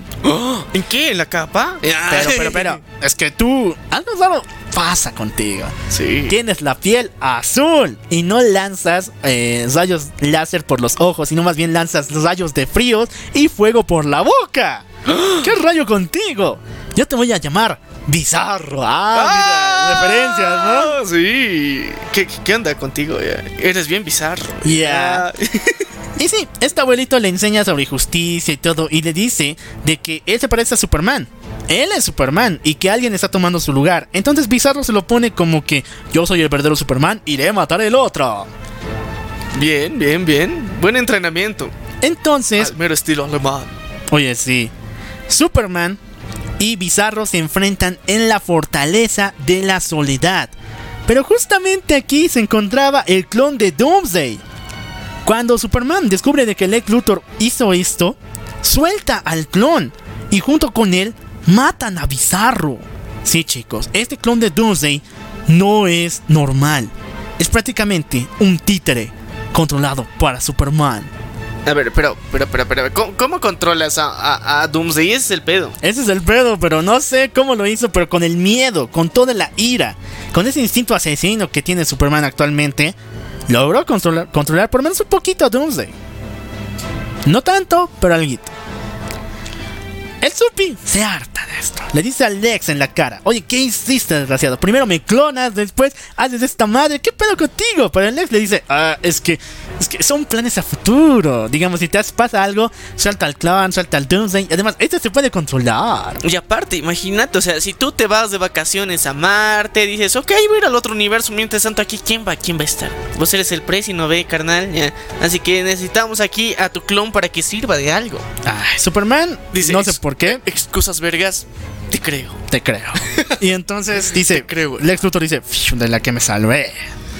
Ok, pero algo malo sucede aquí. Superman contrata a Victor Sass No para más. que ahora sí le haga daño a Batman donde más le duele. ¿Por qué razón? Contrata a Victor Sass, el villano de Batman, que sabe quién es, le dice que es Bruce Wayne, para que vaya a la, a la mansión Wayne y mate a Alfred. Pero Alfred está mamadísimo, hijos de puya. Eh, no, la pastilla tiene. La, por lo menos la pastilla que tomó el Alfred tenía un límite. O sea, ¿De tenía caducidad. Sí. Ya. Entonces, sí, chicos, Victor Sass mata a Alfred, lo cual daña a Batman enormemente. Pero Batman no se quedaría con los brazos cruzados, muchachos. ¿Por qué razón? Le dijo a Hawkman, al mismísimo Hawkman, de que su esposa le está haciendo infiel. Ya mentira, no. De que su esposa está ayudando a Superman y de que eso es malo, malo. Ya.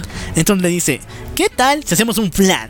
Hawkman, yo sé que existe un tirano interdimensional llamado Mongul, el cual tiene un anillo de kriptonita, completamente hecho de esto. Yo quiero que vayas a enfrentarte a él, le quites el anillo y juntos creemos un arma para matar al maldito Superman. Oh, esos planes vergas, pero ¿desde cuándo sabías eso y por qué no lo usaste antes?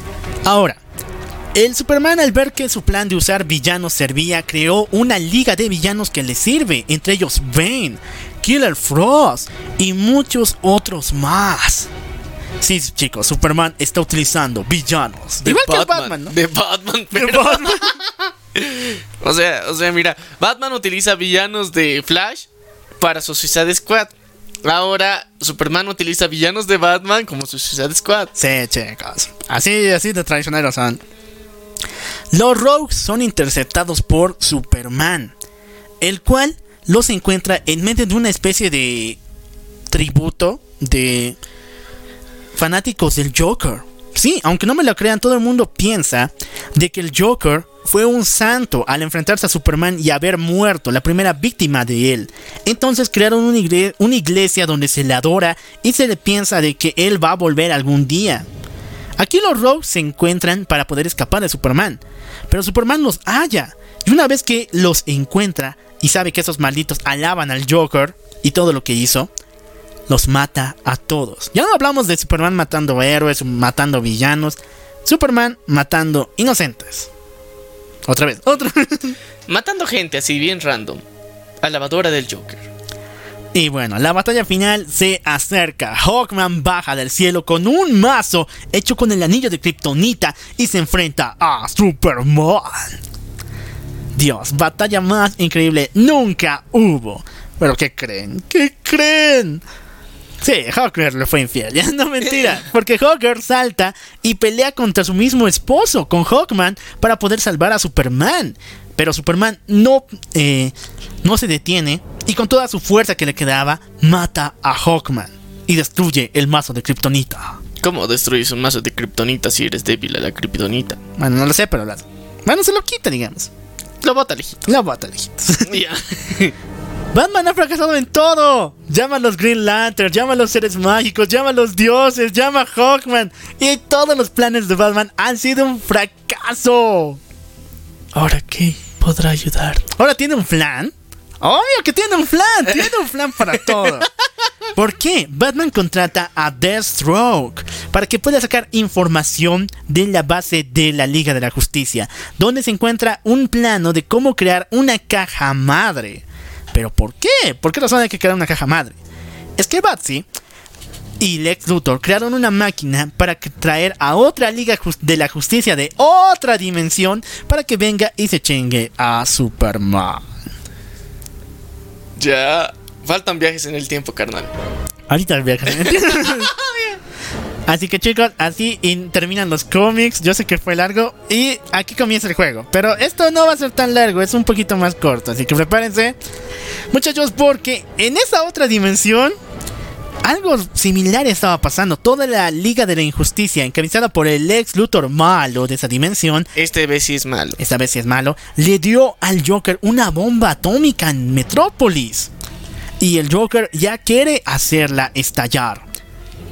Pero, pero, entonces Batman va al asilo Arkham y se encuentra contra Deathstroke, de esa dimensión, porque ¿no? el cual se enfrentan juntos. Ahora, cuando están a punto, a punto de eh, detener al Joker, porque él ya estaba a punto de detonar la bomba en Metrópolis, algo sucede una especie de puerta interdimensional que jala a la mayoría de la Liga de la Justicia hacia un portal, hacia un mundo diferente. Los únicos que no son jalados hacia el mundo de Injustice son Superman de la, de la segunda dimensión, de esa dimensión alterna, y también eh, Flash y Cyborg. Todos los demás ingresan por ese portal. Una vez dentro del mundo de Injustice, esta nueva Liga de la Justicia se encuentra con el Joker. Bueno, el Joker es un... Ay, no sé A ver, a ver, a ver, mira. Más fácil. En el- hace rato estamos en otro universo donde todo sido la shit y ahora para matar a Superman el último plan verga de Batman es abrir un portal para otro universo para traer a toda la Liga de la Justicia. Al traer a toda esta Liga de la Justicia, excepto Cyborg, eh, Flash y Superman, que se han quedado en el otro universo todo tranquis, todos los demás han sido absorbidos para ir a esta otra realidad. En esta otra realidad han traído al mismo tiempo al Joker de su mundo a este mundo. Y ahora se ha puesto la cosa verga. ¿Por qué razón? A ver, al mundo de Injustice le vamos a llamar Injustice. Y el mundo de Injustice. Y el otro el mundo eh, alterno, ¿ya? ¿Ya? Ok. El Batman del mundo alterno junto con el Joker del mundo alterno se enfrentan. Pero cuando el Joker vence a Batman porque él estaba cansadito, viene la los policías, la guardia de Superman del universo Injustice y arresta a Batman. Y no al Joker. No, el Joker escapa. ¿Ya? Entonces le llega la información a Superman. Hemos capturado a Bruce Wayne. Ya tenemos al Batman al fin. Pero Superman le hace una revisión con rayos. El Superman de Injustice le hace una revisión con rayos X y dice: Eso no es mi Batman. Tiene los órganos por un lado bien raros. Sí, chicos, en el universo DC hay una forma de descubrir si vienes de otra dimensión. Es que el orden de tus órganos internos está eh, de diferentes formas. Por ejemplo, tu corazón está al lado de tu páncreas, tu pulmón está debajo de tu ombligo. Esa es la forma de descubrir si eres de otra dimensión. Oh. No mames, eso, eso tenemos en Eso es mucho asqueroso. eso es muy raro ya, pero ok. Entonces, si apuntas en el pecho, no sirve siempre. sí, chicos. Cuidado con las personas de otra dimensión, ya. Superman descubre esto, pero quiere utilizar a Batman del universo alternativo como un conejillo de indias. Es decir, va a sacrificar a este Batman para que el verdadero Batman de Injustice venga y así lo capture para destruirlo. Ok, pero ¿qué pasó con el Joker? El Joker del universo alternativo descubre que existe un culto que lo adora, e incluso una Harley Quinn en este mundo que aunque le trató como la ver, aún lo quiere. Qué chava, ¿no? Tienen una bendición. Pinche Harley. Pinche Harley, en serio, muy, muy masoquista. Ok, la Liga de la los miembros de la Liga de la Justicia Alternativa descubren que tienen contrapartes en el mundo de Injustice. Hal Jordan viaja hacia la base de. Eh, el Hal Jordan alternativo viaja a la base de Superman en el mundo Injustice. Y aquí descubre a Cyborg y a Raven de El mundo Injustice torturando a Deathstroke del universo Injustice. ya. Y. Les, les, dije, ¿no? Que Deathstroke en el mundo Injustice fue contratado por Batman para descubrir los planos de la caja madre y así. Bueno, les digo que. Lo eh, descubrieron el Batman no tenía un plan de respaldo para sacarlo de ahí, así que le dijo, oye, cuate, ya nos vemos, chao, chao, eh, chao, chao, aloha, amigo, ya, eh, no pues, o sea, era como en el monitor estaban de repente ahí, Batman, ya tengo los planos, no, no mames, ya apareció, ¿quiénes aparecieron? Cyborg y Raven aparecieron y me van a sacar la madre, eh, eh, error en la conexión, Estoy en un error en la conexión, me, me estoy interfiriendo, Cyborg. Así, y bueno, le dieron la reverenda Lo torturaron de formas muy, muy horribles. Entonces Hal Jordan rescata al Deathstroke del universo Injustice, el cual igual ayuda a Batman para salirse con la suya. Aquaman alternativo viaja a Atlantis y aquí descubre toda la historia de Injustice. Aquí también se descubre, se ve al Flash de Injustice junto con el Shazam de este mundo que se enfrentan contra él, ya que estos fueron enviados por Superman para acordar un trato de supremacía de Tierra 1 por encima de la Atlántida. Es decir, Superman quería a los soldados atlantes a su lado. Oh. ¿Y Aquaman aceptó? Aquaman alternativo, pues obvio que no acepta. Pero el Aquaman, Aquaman. El Aquaman de Injustice, se acepta. Porque mira, primero, eh, ¿cómo se llama? o sea, ya eres dios de los mares porque ha muerto Poseidón. Entonces técnicamente sí ya tienes todos los mares para ti. Pero a cambio tienes que dar de vez en cuando a tus soldaditos.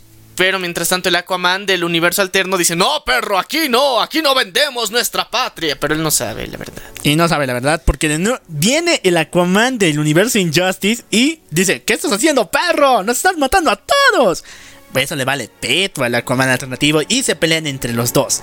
El Aquaman alternativo vence al Aquaman Injustice y se vuelve en el nuevo rey de la Atlántida.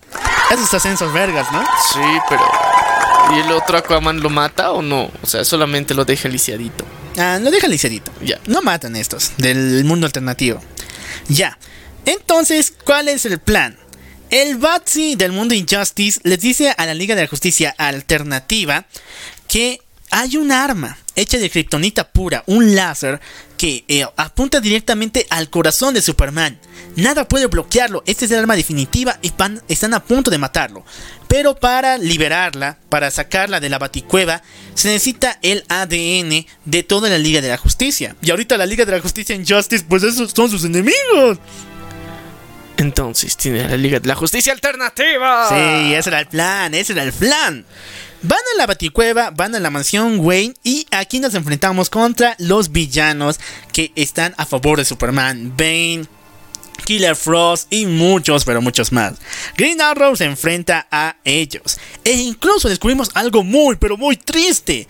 Catwoman ha dejado a Batman, de Injustice por su caso, y ha ido con Superman. Bueno, en pocas palabras de Catwoman, mejor dicho Gatúbela, esta guerra le está costando mucho más al querido Batsy, lo está volviendo loco y no puede soportar verlo tan deprimido y tan dolido. Entonces prefiere mejor estar en su contra que verlo tan sufrido. Eh, Eso no tiene sentido. pues. no, no, no, no tiene sentido. Está loca esa mina. ya. Pero ya, igual, digamos que lo quiere. Lo quiere. No quiere. Eso sí, no sé. Ahora, en este en estos momentos, Lex Luthor sigue siendo el mejor amigo de Superman. Aunque Superman ya descubrió a su clon, a su Doomsday Clock y a su Doomsday eh, clon también. Doomsday clon, a su Doomsday clon. Pero aún así, digamos que son amigos, amigos por siempre, click. Click, ok, bravo, amigo. Pero el Lex Luthor no. El Lex Luthor se une al Batman y al descubrir todo esto, les zo bueno, zoba el láser de que tenía Batman. Es decir, cuando la, la Liga de la Justicia Alternativa llegó a la Baticueva, sacó el láser. Lex Luthor se lo robó y lo incorporó a su traje para él, por fin, darle cuello a Superman. Oh, se mamó. Yo creo que esas rivalidades vergas. Ahora, la Liga de la Justicia Alternativa se enteran de que están a punto de matar a su Batman. Eh, Superman está a punto de matarlo, te he dicho, ¿no? Sí. Lo va a sacrificar para hacerlo de conejilla de indias para que venga el otro Batman y Sí. por fin lo atrape. Así que arman todo un plan para vencer a Superman y liberar a su propio Batman. Así lo hacen, liberan a su Batman. Pero en ese preciso momento, Lex Luthor se encuentra armado y peligroso. Está ya con la armadura, está con el láser apuntando a Superman. Pero ahí llega ni más ni menos que el Joker alternativo y lo hace volar con un- una bazooka. ¿Qué onda con este? El Joker también quiere parte de- del cuerpo de Superman. Es decir, si el cuate me mató en este mundo Injustice, yo el alternativo le voy a dar cuello. Le tengo que pagar, le tiene que hacer pagar o no. Claro, o sea, es, es- es un trato justo conmigo mismo, del otro mundo. CF. Entonces se enfrenta contra Lex Luthor y quiere quitarle el traje. Pero Lex Luthor lo vence. Y de hecho al final le dice a Harley Quinn que por favor se aleje de ese desgraciado. O sea, Lex Luthor salvó a Harley Quinn porque le hizo comprender por fin, por fin, que ese desgraciado no vale la pena. Amiga, date cuenta. Amiga, date cuenta.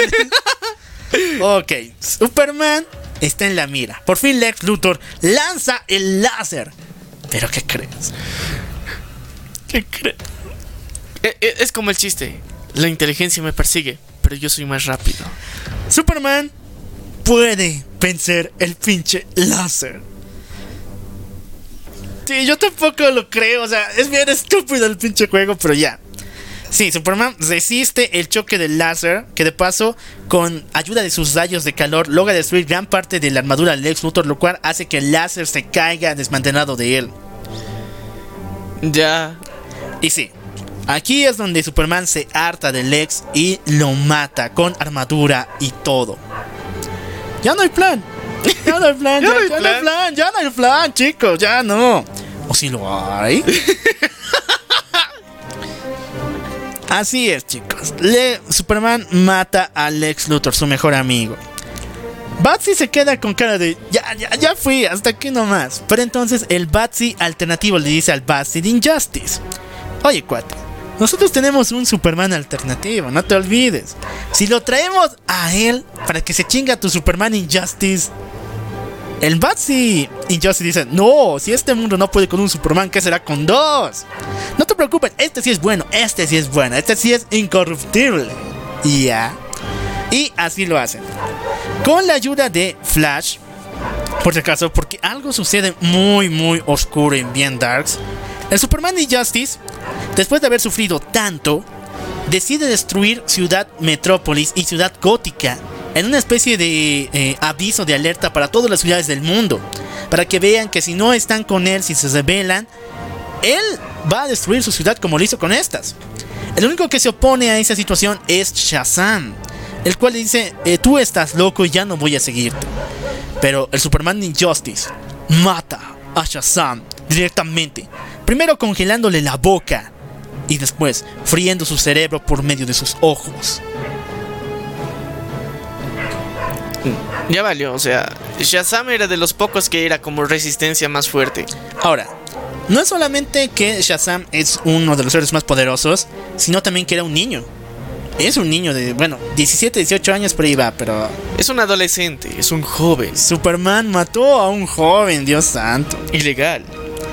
Y aquí es cuando Flash lo ve, el Flash de Injustice ve todo esto y decide unirse al Batman. ¡Al fin! ¡Al fin! ¿Qué putas tenías que ver para unirte, cabronia?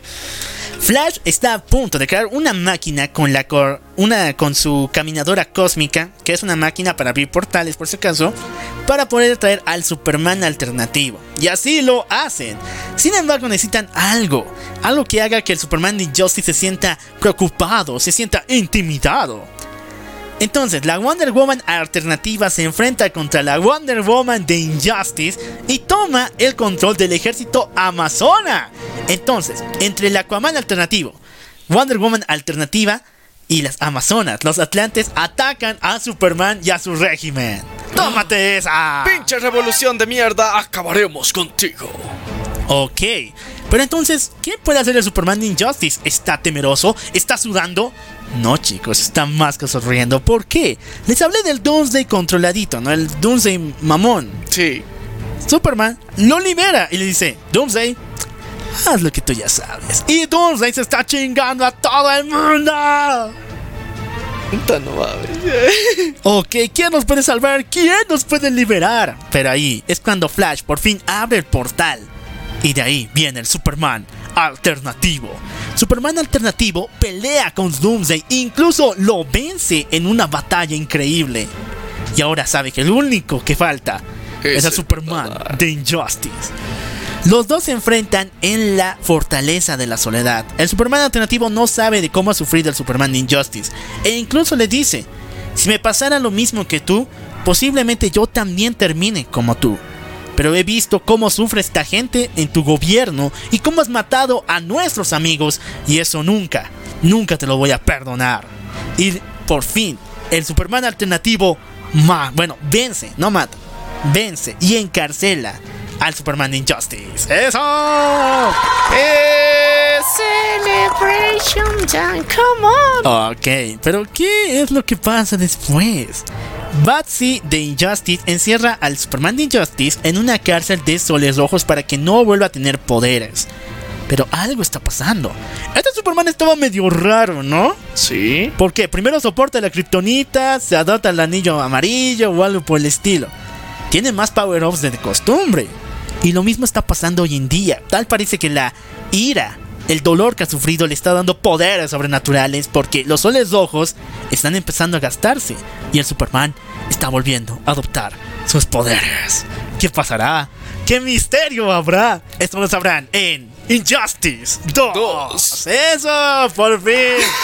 ya ha terminado. ¡Al fin! Ay, chicos, eh, este, este episodio fue de los más largos, en serio, se los juro, fue de los más largos que hemos hecho, pero valió la pena. Valió cada maldito segundo para recordarles que Superman es un peligro andante y técnicamente Batman tiene razón.